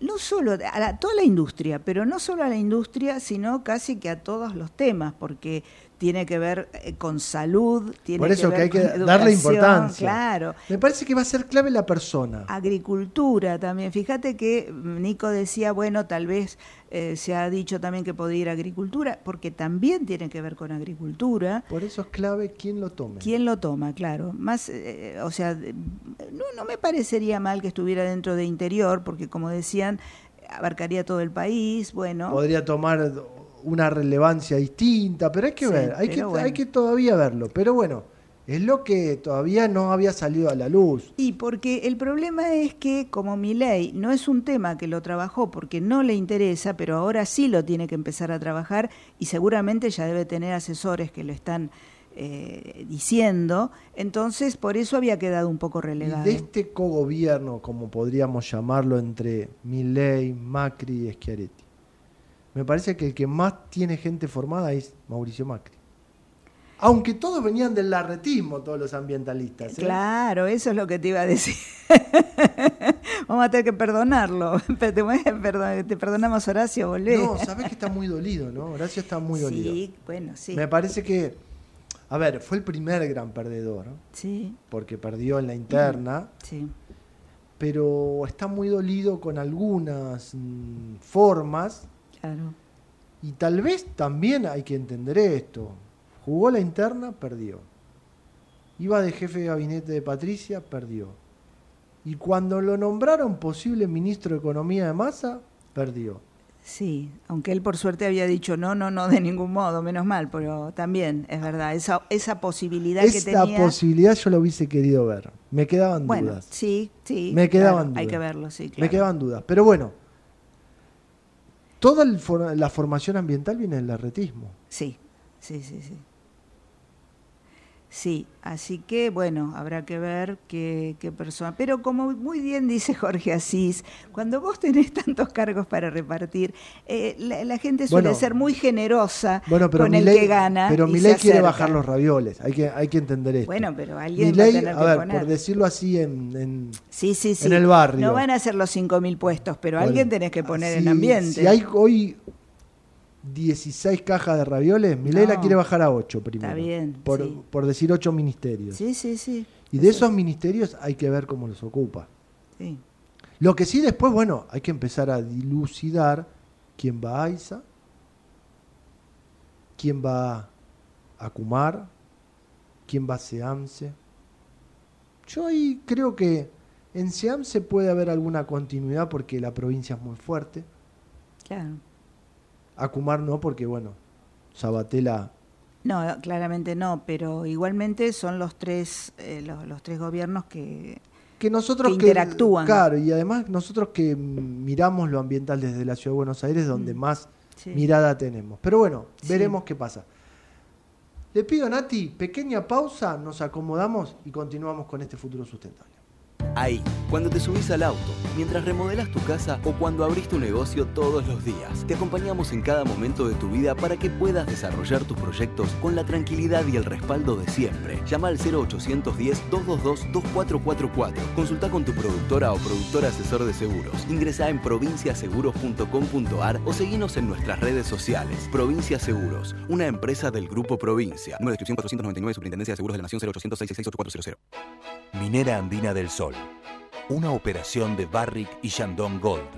Adhiere al programa Hacia una minería sustentable. Desde hace 30 años operamos, mantenemos y desarrollamos la red de distribución de gas natural más grande del país para que la energía llegue a miles de usuarios de más de 360 localidades de manera confiable y segura todos los días. Nuestro vínculo es cada día más fuerte. Nos conecta una gran red. Camusi, 30 años conectados. En Grupo Logístico Andriani celebramos 75 años creciendo para estar cada vez más cerca de las personas. 75 años trabajando con pasión y compromiso para contribuir al desarrollo sostenible de nuestras comunidades y generar una diferencia positiva. Hoy invertimos más que nunca en el desarrollo de tecnología para evolucionar en la forma de hacer logística y seguir llegando a cada rincón del país. Andriani, llevamos lo que te importa. Grandes Sacar la basura de 19 a 21 horas y dejarla en bolsas cerradas dentro del contenedor negro o gris son pequeños hábitos que podemos sumar para empezar a generar grandes cambios. Juntos podemos construir un futuro mejor. Conoce más en buenosaires.gov.ar barra Ciudad Verde. Brazos abiertos. Buenos Aires Ciudad. En SEAMSE, convertimos 6 de cada 10 kilos de basura que vos sacás en materiales reutilizables para cuidar el planeta y que vivas mejor en tu ciudad. Ayúdanos reduciendo y separando tus residuos. Entérate cómo en Facebook barra SEAMSE Oficial y en Twitter, arroba SEAMSE Oficial. Tecnología y ecología. Cerca tuyo. Nuestro compromiso, 100% de energía eléctrica renovable para nutrir la tierra de forma sostenible. Trabajamos por una agricultura que cuide los recursos naturales. Conoce más en nuestras redes sociales. Profértil, vida para nuestra tierra. Futuro Sustentable Web. Toda la información online en www.futurosustentable.com.ar.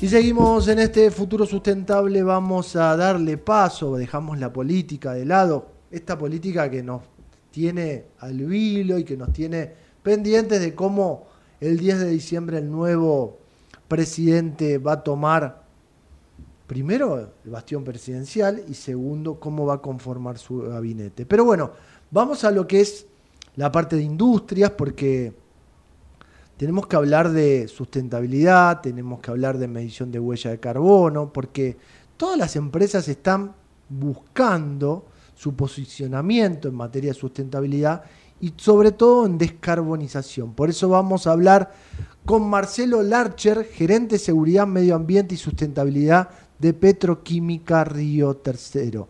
Marcelo, muy buenas tardes. La Melga y Pablo Gago te saludan. ¿Cómo estás? Buenas tardes a todos. ¿Cómo están? Marcelo, muy bien, gracias por atendernos. Y voy a arrancar de esta manera. ¿Me equivoco si hoy la descarbonización es el objetivo primordial que tiene una compañía de la talla de Petroquímica Río Tercero? No, es, correcto tu, tu, afirmación. Eh, creo que es parte de la estrategia climática que para alinearnos digamos, los objetivos de desarrollo sostenibles y acompañar este proceso que la Argentina también ha adherido, llegar al net cero en el 2030, ¿no es cierto? ¿Y cómo se hace para implementar la medición de una huella de carbono una compañía o una, organización tan grande? Mira, para serte completamente honesto, para nosotros es un todo un desafío porque es algo es una matriz compleja teniendo en cuenta el, el sistema productivo que nosotros tenemos, ¿no? Eh, eh, lo venimos pensando hace ya un tiempito y lo pudimos materializar este año. Realizamos el ejercicio, digamos, año, eh, año calendario sería año 22, ¿no es cierto?, para determinar la línea base eh, en donde estamos parados y a partir de ahí poder construir sobre planes de mitigación y eventualmente compensación, ¿no? Eh, y bueno, y esto tiene que ver con todo un inventario de los gases de efecto invernadero que, generamos, ya sea de digamos, de índole productivo como también de, materias primas, ¿no? Cuando hablas de índole productivo, ¿dónde encontrás en tu reporte, en tus mediciones, dónde encontrás el déficit ambiental o, digamos, en materia de huella para poder mejorar esos indicadores y qué acciones estás tomando en función a esos indicadores que toman? Mira, nosotros tenemos dos, eh, a ver, dos fuentes grandes que nosotros utilizamos, ¿no? El gas natural lo utilizamos como materia prima, no sé, para la producción de los de, los productos químicos que nosotros utilizamos a base de hidrocarburos, ¿no? Entonces ahí hay un, digamos, hay un hay un gran desafío porque es un volumen de gas interesante y a donde tenemos que buscar la, mitigación. Y el otro, el otro punto donde sí se puede trabajar en, eficiencia tiene que ver con lo que son hornos, calderas y demás, que también utilizan gas natural y que ahí sí encontramos en esos lugares oportunidades de reducción, ¿no? Pensando también que, digamos, esto prontamente, digamos, si bien es muy temprano recién la, el resultado que tenemos de este ejercicio del año 22, ya estamos trabajando en el año 20, en el ejercicio del año 23, donde vamos a plantear este serie de mejoras tecnológicas y operacionales para reducir consumos que van a estar en el promedio del 5% eh, para el año que viene lo que tiene que ver con la reducción esto de del gas natural en lo que son estas fuentes fijas como calderas y hornos. Y después trabajar sobre una sobre un avance en la compra de energía limpia, eh, que ya lo hemos hecho, lo hemos realizado en el año 2023 y vamos, digamos, estamos en un 30% de nuestro consumo energético eh, con fuente limpia a través de IPF Luz y bueno, la idea sería llegar, tratar de proyectarnos al 50%. Con esto, con esto, con este plan, digamos, eh, entendemos que vamos a ya empezar a trabajar ya bien significativamente sobre la reducción en el ejercicio año 23, ¿no? Es decir, Marcelo, que ustedes empezaron a cambiar su matriz energética, empezaron a armar una estrategia de energías eh, limpias sobre las fósiles y empezaron a descarbonizar. ¿Cuánta emisión están bajando con la compra de energía limpia? Y con la compra de energía limpia, digamos, estamos cerca de un 15 y 6% de la, de la emisión total. 15, Entonces, sí, es un, es un número interesante, porque nosotros somos a ver, la energía eléctrica se utiliza también como materia prima, ¿no? Entonces somos electrointensivos, ¿no? Eh, que se llama. Eh, por eso nosotros tenemos dos impactos fuertes, digamos, con como te decía, en el consumo de, del gas natural y de la energía. Ahí van a ser los dos focos donde vamos a trabajar y donde vamos a empezar a, a desarrollar planes, ¿no? Concretamente. Marcelo, y en este cambio de, matriz, en esta transición energética que ustedes también eh, incorporan dentro de la compañía, ¿cómo podríamos hablar de objetivos 2050? ¿Cómo podría ser la matriz o cómo pensás vos que podría ser la matriz energética de Petroquímica Río Tercero Futuro? Mira, futuro, yo la, hay una decisión hay una construcción de política interna de la compañía, de, entonces está todo en un proceso de transición, ¿no? Eh, pienso que para el año 30 tendríamos que llegar al 100% de energía limpia, ¿sí? No sé si vamos a alcanzar el objetivo del net cero, pero vamos, digamos, pero sí vamos a tener una, un desarrollo, digamos, un plan ya robusto de mitigación y sí una estrategia de compensación. Y acá va un poco con lo que con lo que recién mencionaba, ya tener una estrategia propiamente dita de descarbonización ya por línea de producto. Es el 2030 me lo imagino desde ese desde ese lugar, ¿no?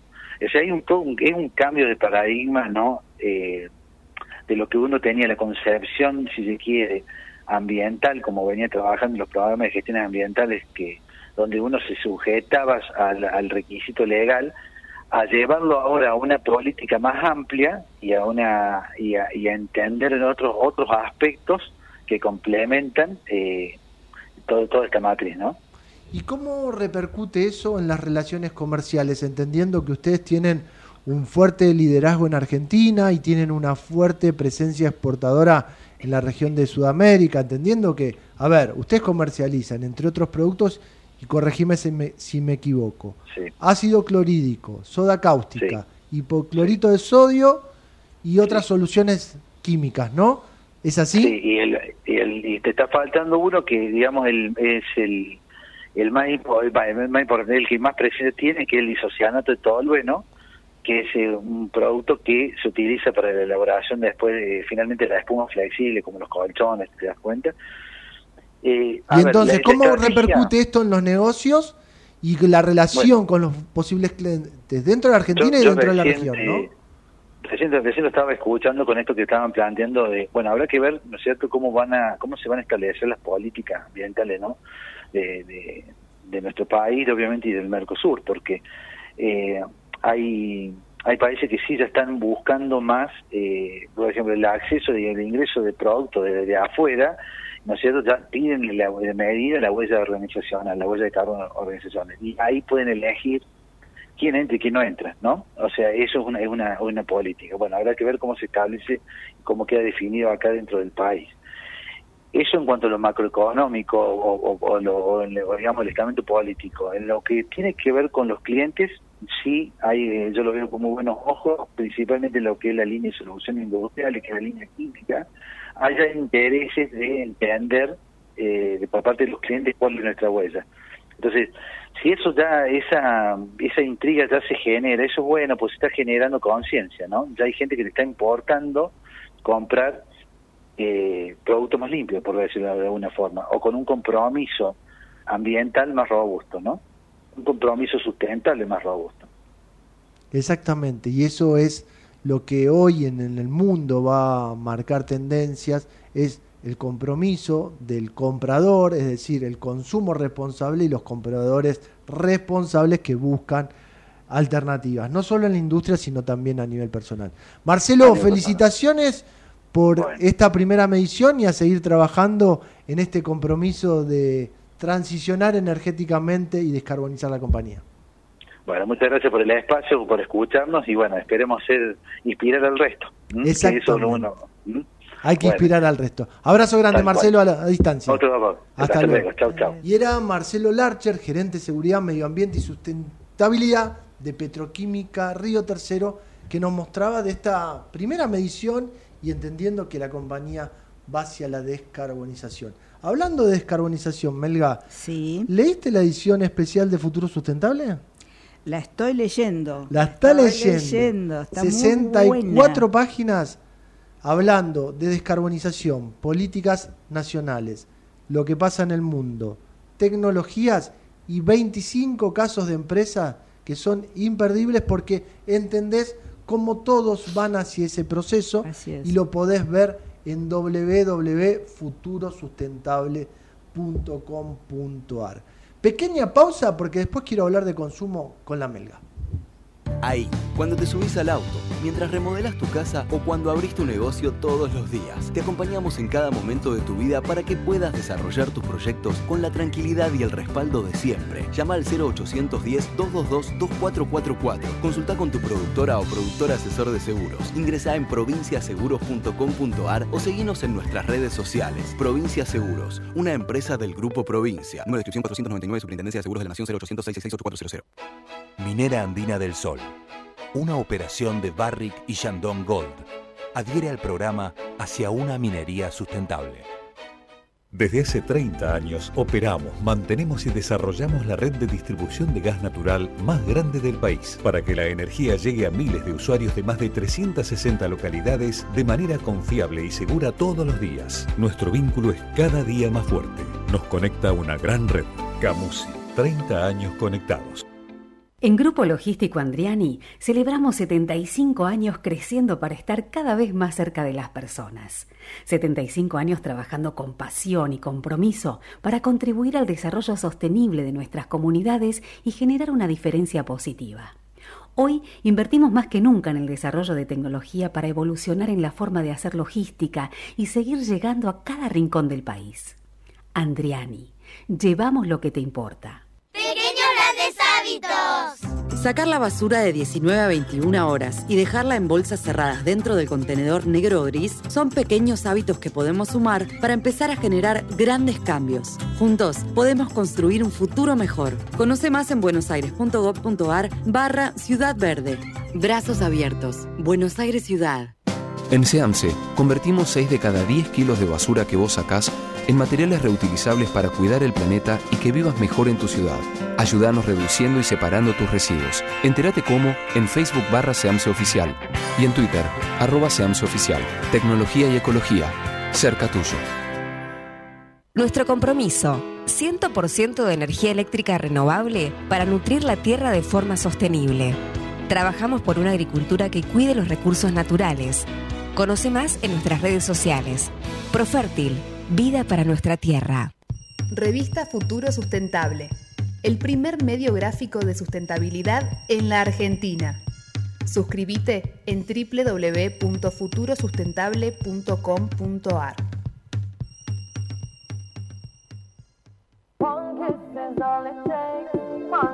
14.25 en la ciudad de Buenos Aires y la Melga me dice, se nos pasó la primera hora. Sí. Y estuvimos analizando, estuvimos haciendo futurología, estuvimos tratando de ver quién puede ocupar el gabinete nacional a nivel no solo económico, ambiental, energético, minero. Y son un montón de preguntas que yo le decía a la Melga, la gente está tratando de entender por dónde viene la cosa, es el camino a la asunción del nuevo presidente, pero también darle espacio al tema ambiental, que es un tema que está relegado, pero vamos a ver qué pasa. para mí va a dar. vamos a ver qué sí, pasa. Sí, va a aparecer, va a aparecer. Y recién estábamos mostrando el ejemplo de una industria que se ocupa de medir su huella de carbonos, empieza a, a trabajar en un proyecto serio de descarbonización, empiezan a entender que hay que cambiar la matriz energética. Y hablábamos de consumo, y yo por eso le preguntaba si esto mejoraba en el consumo interno y a nivel región. Pero también hay que empezar a, entender quiénes están preocupados por la sostenibilidad ambiental, Melga, en el mundo. ¿Quiénes son? Bueno, eh, según un estudio que se ha hecho, eh, para eh, cargado para el, reporte global de sostenibilidad, que lo bueno realizó una empresa que es eh, Bain Company, el 68% de los millennials del, de todo el mundo están preocupados por la sostenibilidad ambiental y donde lo reflejan en su consumo. O sea, podríamos hablar del consumo consciente porque el 68% es un número alto realmente para eh, ver quiénes son los millennials, vamos a recordar un poquito, eh, viste cómo se clasifican a las generaciones. A ver, contanos, porque yo algo, algo sé, no todas. ZX. ZX, sí. Baby Boomers. Bueno, Baby Boomers, este, que todavía Yo no entro en ninguna todavía. Ay, ¿eh? yo sí, porque yo soy baby boomer. Este, pero las baby boomers eh, que fueron revalorizados, ¿eh? porque por ser los más grandes, finalmente eran los más sólidos económicamente en un momento. Ahora, bueno, tal vez no tanto. Pero bueno, los baby boomers son este, los que nacieron después de la guerra, ¿no? Desde el 46 hasta el 64. No estoy, no estoy. No, vos no, pero yo sí. Este, después, bueno, ahí, eh, no sé si estás en la que sigue, que son, eh, que es la generación X. Yo soy X. Eh, que es desde el 64 hasta el 80. Después vienen los millennials.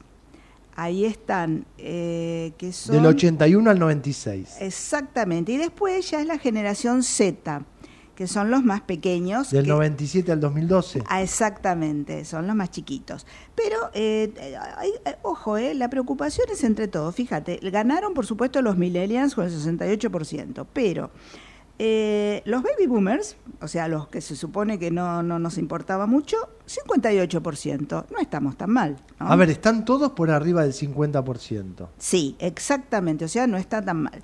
Luego, la generación X, que ahí sí sería la tuya, es el 61%, y la generación Z, que son los más chiquitos, el 66%, un poquito menos que los millennials, pero hay que tener en cuenta que también eh, son adolescentes, son bastante chicos. Y a ver, ¿esto a qué, qué, refiere? Porque convengamos que los más jóvenes tienen una educación ambiental o sostenible mucho más importante que la que hemos tenido nosotros de jóvenes. Esos temas no se tocaban, ni política, ni en la mesa, no, se conocían. Pero también yo quiero hacer referencia a esto. Me parece que eh, los consumidores que empiezan a buscar este tipo de productos son donde hay economías mucho más estables, ¿no? Sí, eh, aunque esto se ha hecho, ya te digo, es en todo el mundo, pero seguramente quienes más influyen son las economías más estables. Donde hay más fuerza para tomar decisiones. Por ejemplo, fíjate vos que los productos, y eso lo sabemos nosotros, los productos que son, eh, los que tienen una trazabilidad, los que son sostenibles, eh, en general, más o menos promedio, según lo dice este informe, son un 28% más caro que el resto. Y según esta encuesta, también los millennials dicen, bueno, estamos dispuestos a pagar hasta un 12% más, no un 28%, nos parece demasiado.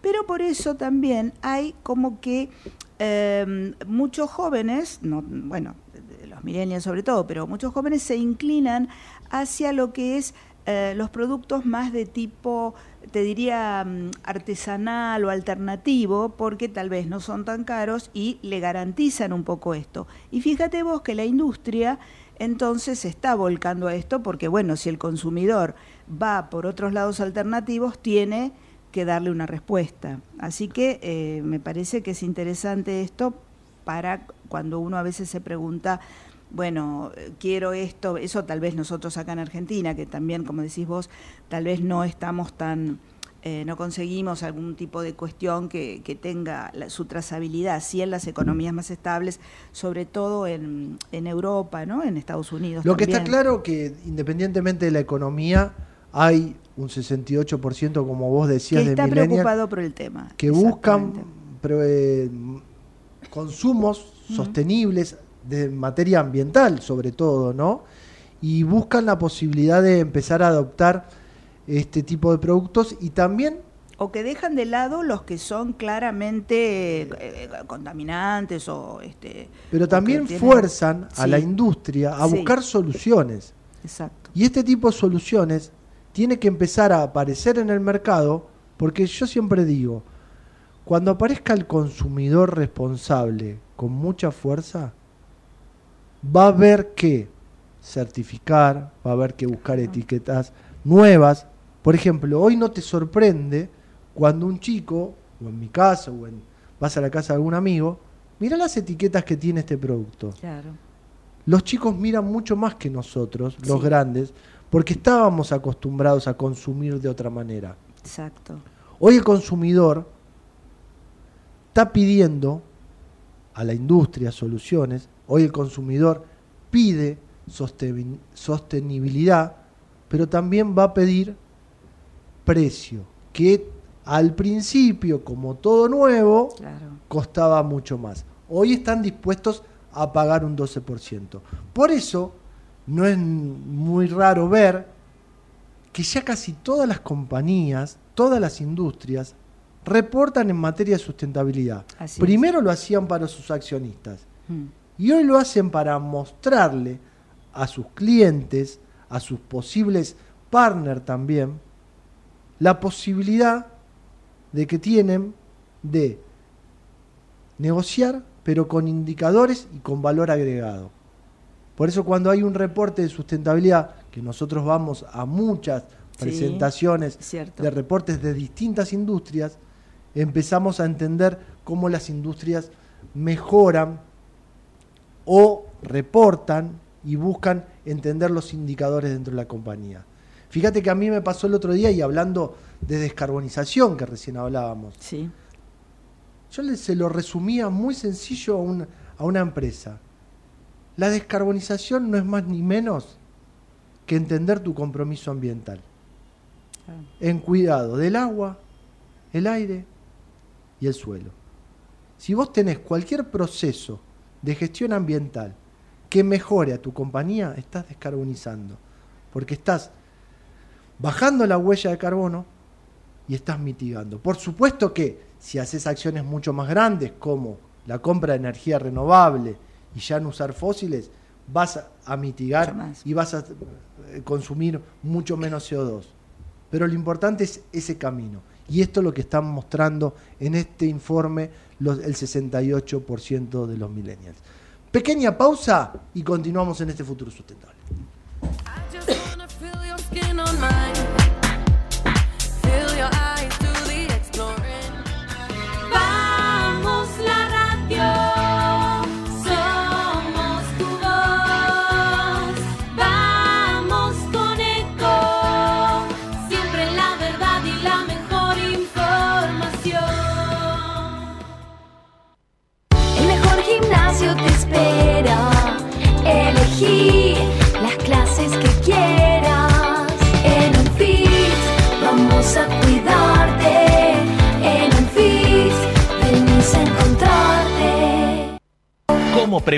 Dengue, zika y chikungunya. Sin criaderos no hay dengue. Limpia tu patio de objetos que acumulen agua. Elimina agua estancada de recipientes. Reemplaza con tierra o arena el agua de tus flores. Tapa los tanques de agua y cisternas. Tira y perfora llantas para que no acumulen agua. Limpia floreros y bebederos. Recordá, sin criaderos no hay dengue. Intendencia Menéndez. Informate en ecomedios.com. Seguimos en Facebook. Ecomedios Live. Seguí escuchando Futuro Sustentable con la conducción de Pablo Gago en AM 1220 Ecomedios.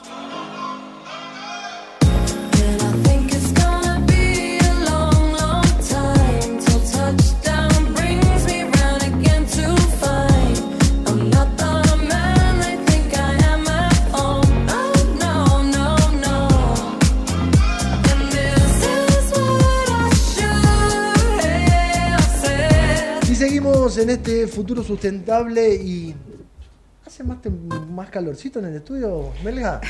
sí, pero es un... Yo prendí el aire, pero no, no, hace calorcito porque tenemos un invitado de lujo, le vamos a dar la bienvenida a Hernán Dacuna, director de Relaciones Institucionales de Vago. ¿Cómo estás, Hernán? Muy bien, Pablo, muchas gracias por la invitación. Hace rato que tenía ganas de hablar contigo. Bueno, me alegro que hayamos podido concretar así. Hemos concretado esta entrevista, vamos a hablar media horita tranquilo.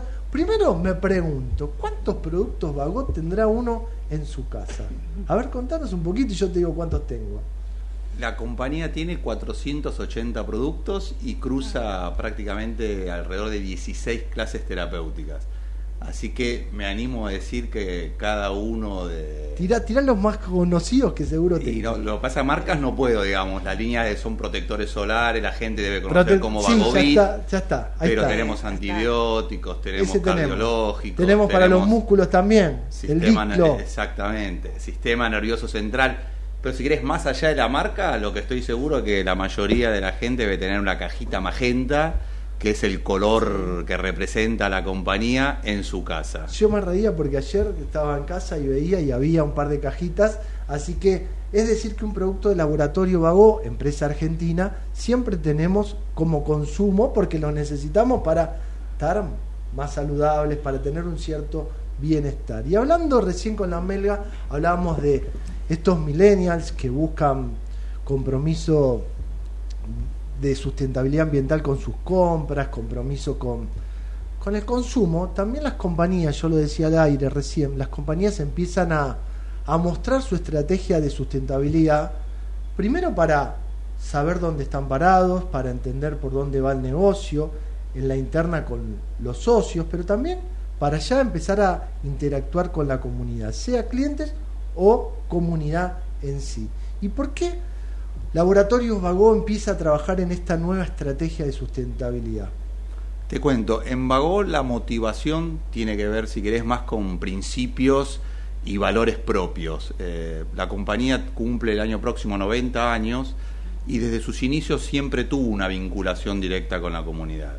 Con lo cual, si querés, lo que estamos haciendo ahora con esta nueva estrategia de sustentabilidad tiene que ver con acompañar esas convicciones y esos valores que la compañía tuvo desde siempre con una metodología y un proceso que nos permite, que nos permita mostrar a pacientes, consumidores, médicos y a la opinión pública en general, todos los stakeholders con los que nos vinculamos, cómo nosotros materializamos nuestro compromiso. Si querés, hace años eh, ese compromiso no necesitaba, digamos, como un respaldo eh, metodológico para mostrar no lo, que uno que validar día a día. Eh, exactamente. Y ahora la certificación de ese proceso valida mucho más tu compromiso. Así que si querés ese camino de, exteriorizar la convicción de la compañía, fue un proceso natural desde el trabajo cotidiano y sí fue un verdadero desafío profesional de construir métricas y establecer los procedimientos para generar todos los indicadores que hoy hacen el primer reporte de sustentabilidad de la compañía. Y en ese orden, en ese reacomodar, ustedes trabajan con métricas, por supuesto la compañía empieza a elaborar este reporte buscando números dentro de la compañía, estas métricas que tanto entendemos, y empiezan a desarrollar el reporte en base a ejes. ¿Cuáles son los ejes fundamentales del reporte de sustentabilidad de Vago?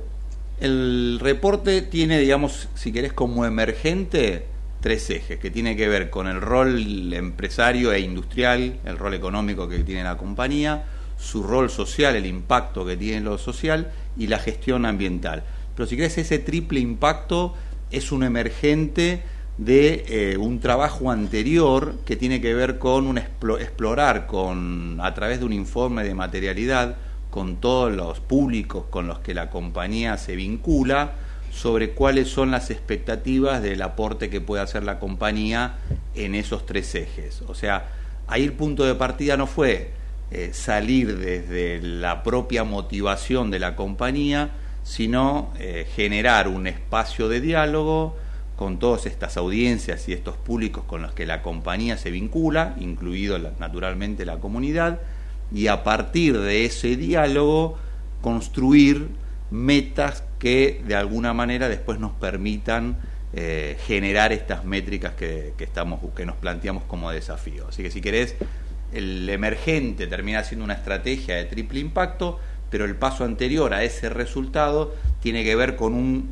diálogo que la verdad que para nosotros profesionalmente fue muy enriquecedor, que nos permitió alinear los desafíos de la compañía con los desafíos que nos plantea todo nuestro entorno. Cuando vos hablas de alinear en una industria tan controlada, ¿no? Porque la verdad que si debe haber industrias controladas debe ser la farmacéutica, ¿no? La industria de elaboración de productos farmacéuticos debe ser de control 100%. De, de punta a resultado. Hay casi 108 controles de proceso a lo largo de la producción. Por eso, si hablamos de integridad y de ética, tendrían que estar en el ADN de la compañía. Entonces, pregunto, ¿cómo empiezan a transformar ese eje de negocio responsable o cómo lo empiezan a, mostrar dentro de un reporte de sustentabilidad? Porque hay que explicárselo.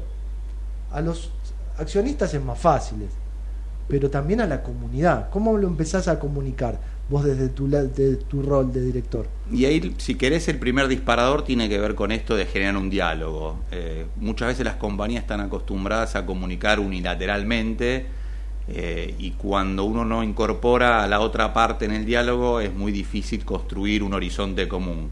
Y creo que esta noción de triple impacto, que para nosotros resume un poco todo este proceso de trabajo, une esas dos miradas, ¿no? la propia y la ajena en un horizonte común.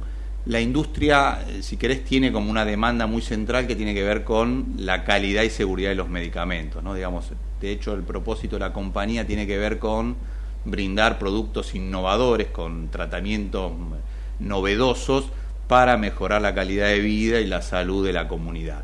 Con lo cual, desde ese lugar, si querés, se alinea un primer interés que tiene que ver con que la compañía busca brindar productos innovadores y la comunidad demanda también esos productos garantizando la calidad y la seguridad terapéutica de ese producto. Cuando hablamos de calidad, cuando hablamos de inversión en tecnología, a mí se me viene el signo pesos a la cabeza porque entiendo que es una industria que invierte mucho. ¿Tenés algún número por ahí dando vuelta? Sí, el año pasado, por ejemplo, invertimos alrededor de 1.500 millones de pesos solo en el área productiva, digamos, eh, sacando, dejando de lado todo lo que es la inversión en tecnología, eh, todo lo que son los procesos informáticos que cada vez se vinculan más con el proceso productivo, pero eh, esta inversión que hicimos de 1.500 millones de pesos tiene que ver con buscar eficiencias en el proceso de producción, que por un lado incrementan la calidad y la seguridad de los productos y por el otro utilizan una menor cantidad de recursos energéticos que reducen claramente el impacto ambiental que tiene ese proceso productivo. Parte del desafío de las inversiones que ahora se resuelven buscan atravesar cross, si querés, estos tres ejes. La inversión en tecnología claramente te da un nivel de garantía en la calidad del producto, pero también tiene un impacto positivo en la gestión ambiental. Y de alguna manera los desafíos del, si querés, de la mirada estratégica de la compañía, tiene que ver con buscar inversiones y desafíos que de alguna manera tengan este triple impacto. ¿Cuántas plantas hoy se tiene Vagón en la Argentina, Hernán? Nosotros, Vagón es una compañía nacional con presencia, en con exportando productos a 50 países, tiene 11 plantas en el mundo y la más importante farmacéutica la tiene en La Plata, que es la primer planta de Vagó en la región que produce alrededor de 60 millones de, comprimidos, casi uno por eh, cada ciudadano, digamos. Por eso cuando vos me preguntabas al principio, arriesgaba que es muy probable que haya un producto magenta en cada hogar. Hernán, antes de seguir, te quedas con nosotros, vamos a ir a una pequeña pausa y después vamos a desmenuzar el reporte y los otros dos ejes que nos quedan. Dale, con gusto, Pablo. Pequeña pausa y continuamos en este futuro sustentable. Ahí, cuando te subís al auto, mientras remodelas tu casa o cuando abrís tu negocio todos los días, te acompañamos en cada momento de tu vida para que puedas desarrollar tus proyectos con la tranquilidad y el respaldo de siempre. Llama al 0810-222-2444. Consulta con tu productora o productor asesor de seguros. Ingresa en provinciaseguros.com.ar o seguinos en nuestras redes sociales. Provincia Seguros, una empresa del Grupo Provincia. Número de inscripción 499, Superintendencia de Seguros de la Nación 0800 666 Pequeños grandes hábitos. Sacar la basura de 19 a 21 horas y dejarla en bolsas cerradas dentro del contenedor negro o gris son pequeños hábitos que podemos sumar para empezar a generar grandes cambios. Juntos podemos construir un futuro mejor. Conoce más en buenosaires.gov.ar barra Ciudad Verde. Brazos abiertos. Buenos Aires Ciudad. Todos los días tomamos miles de decisiones. Las más importantes son las que tomamos cuando pensamos en los demás. En Bayer, innovamos para que cada día podamos tomar más y mejores decisiones para cuidar nuestra salud y cosechar un futuro más sustentable. Y eso es bueno. Bayer, cuidemos lo bueno. ¿Estás por viajar? No importa dónde vayas. Disfruta desde que llegas al aeropuerto. Aeropuertos Argentina 2000 te espera con distintas opciones para darte un gustito. Wi-Fi libre y gratuito, opciones de estacionamiento y mucho más. Aeropuertos Argentina 2000. Con Renault Sandero, cada día en la ciudad es más fácil. Su amplio espacio interior y baúl de 320 litros hacen que cada una de tus aventuras tengan más estilo. A este programa lo auspicia Banco Comafi. Si te va bien, nos va bien. ¿Sabías que todos los accidentes por inhalación de monóxido de carbono son evitables? Chequea que la llama de tus artefactos sea siempre azul. No olvides ventilar los ambientes de tu hogar todos los días, verificando que las rejillas cuenten con salida al exterior y las ventilaciones no estén tapadas ni sucias. Y controla las instalaciones internas con un gasista matriculado. Con estos consejos, proteges a tu familia. Metrogas, damos calor. Referencia en la gestión optimizada del agua, de la energía y los residuos. Veolia está comprometida en la lucha contra el cambio climático. Veolia innova para desarrollar el acceso a los recursos, preservarlos y renovarlos, en el agua, la energía y los materiales provenientes de los residuos, recuperando y valorizando aquellos que han perdido vida útil. Veolia desarrolla soluciones a medida para las ciudades y las industrias y contribuye a producir nuevos recursos. En la ciudad de Buenos Aires, Veolia gestiona el servicio público de higiene urbana en la Comuna 1 a través de AESA Buenos Aires. Futuro Sustentable Web. Toda la información online en www.futurosustentable.com.ar.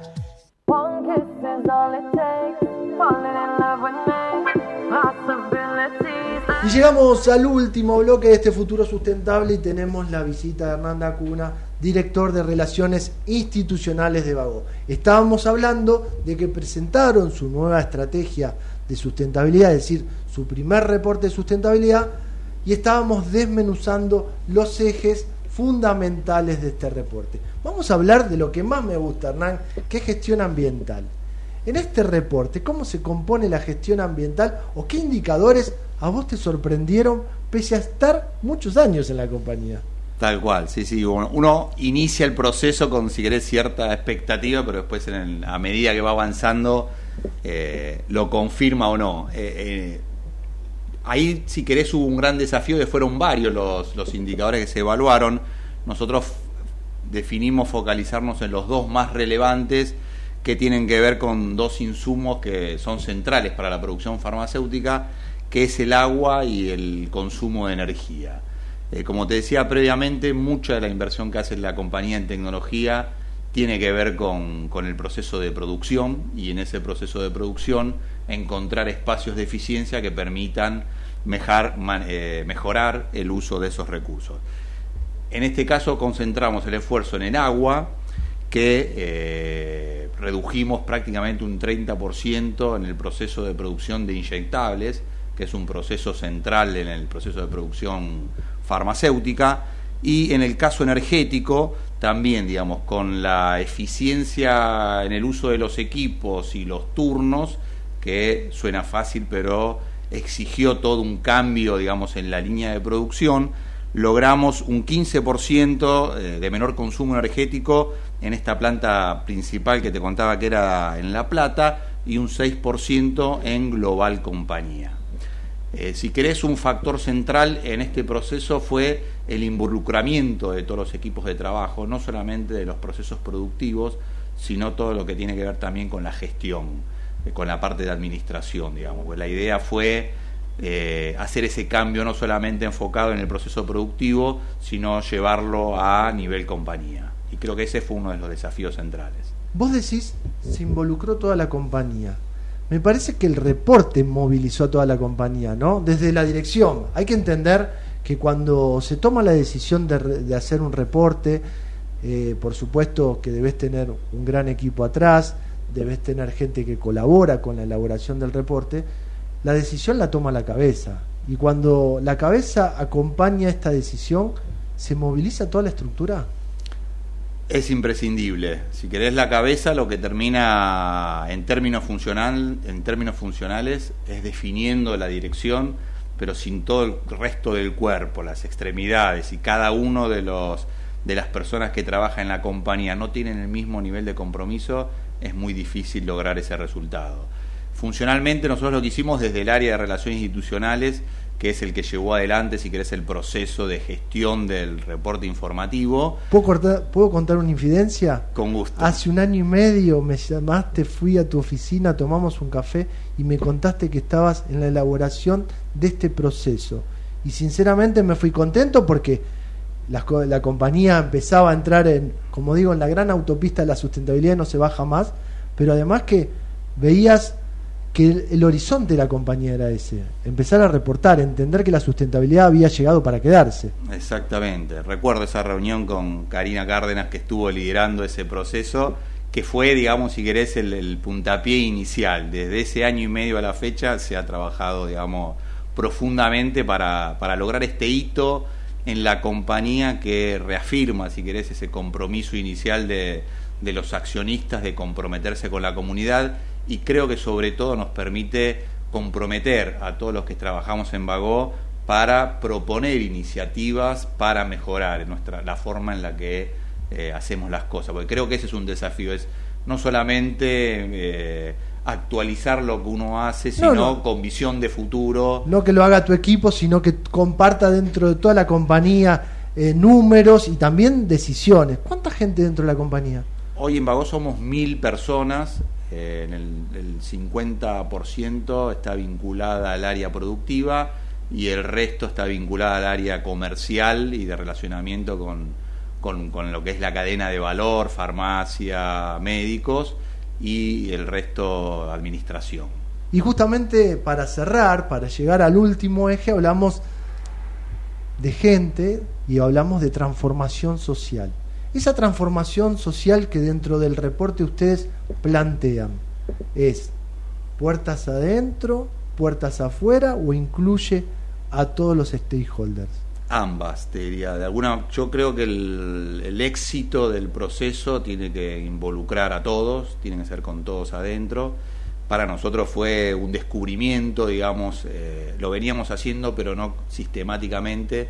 Y la realidad es que el espacio y el impacto que uno puede tener a partir de involucrar al resto es mucho mayor el efecto colectivo que lo que uno puede hacer individualmente. O sea, a eso me refiero, a que no solamente actuar como compañía, sino que buscar al resto de la cadena de valor para comprometerlo en ese compromiso. Y una experiencia muy agradable que tuvimos fue eh, varias actividades que, en el ámbito del voluntariado que eh, supone el involucramiento de, otros compañeros dentro de la compañía en acciones que tienen que ver con ayudar a la comunidad.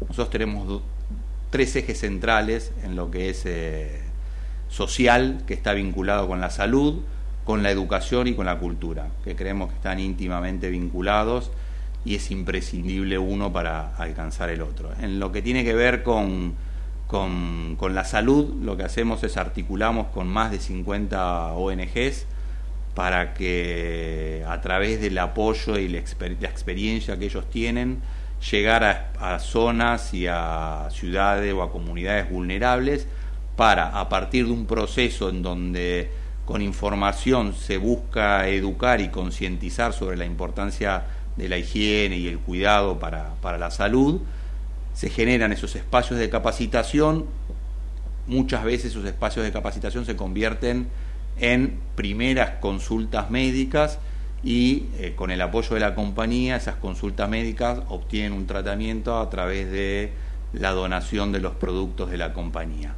Si querés ahí, los productos terminan siendo una necesidad, pero si no hubiese el proceso de, de, formación y de capacitación en cuanto a, las, a, cómo cuidar o a, cómo tratar ciertas situaciones y la participación clara de las ONG, el aporte nuestro no, no, tendría razón de ser. Y creo que, eh, si querés resumiendo la idea, para nosotros eh, fue un hallazgo, aunque íbamos con esa expectativa, eh, el hecho de poder trabajar con el resto de, lo de, de la cadena de valor para lograr los objetivos que nos habíamos planteado. Ahí lo fundamental es el socio, ¿no?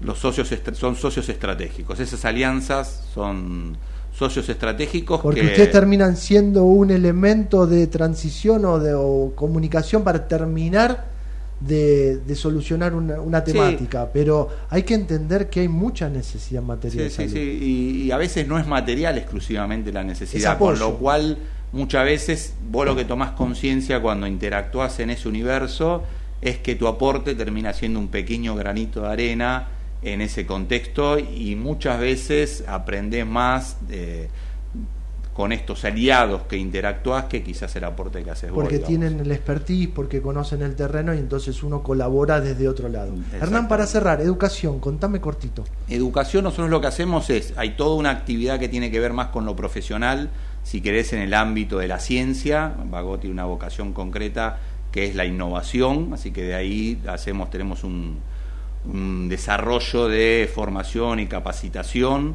eh, con todo lo que son los stakeholders de la industria farmacéutica, médicos, farmacéuticos y otros profesionales de la salud. Hay una plataforma que se llama Innova Vago, que de alguna manera centraliza todo lo que son los contenidos y a partir de ese espacio eh, que está restringido para ese tipo de público por el tipo de información que se comparte, se trata de potenciar esa información lo máximo posible. Y en otros niveles lo que tratamos de hacer en el ámbito universitario y de formación secundaria es hacemos becas al mérito para potenciar las mejores capacidades y posibilitar muchas veces eh, formaciones que sin ese recurso material que vos planteabas recién se puede hacer. Además de, esas dos iniciativas, lo que hacemos es editamos anualmente un libro que eh, nuestra condición de empresa argentina buscamos reforzar la identidad nacional.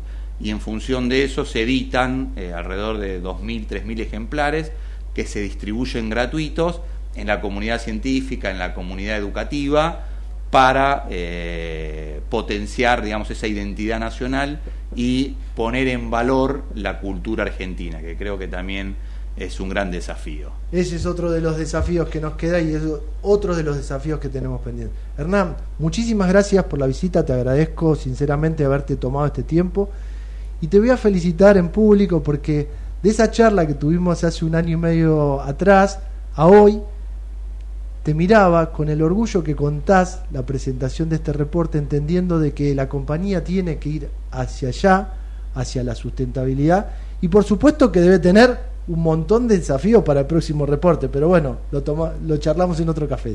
Con gusto, y muchas gracias por invitarnos y poder compartir el que, como bien vos decís, con pasión y orgullo es el trabajo que hacemos día a día. Y ojalá algunos puedan escuchar y entender que puedan replicar este trabajo. Hernán, muchísimas gracias. Muchas gracias, Pablo. Y era Hernán Dacuna, director de Relaciones Institucionales de Vago, que nos contaba de esta presentación de reporte y todo el trabajo que hacen esos casi mil empleados que tiene la compañía. Señores, no tengo más tiempo, me despido, se quedan con Adrián Filinich eh, en Ciudad Humana, nos reencontramos el lunes que viene a las 13 si Dios quiere. Chao.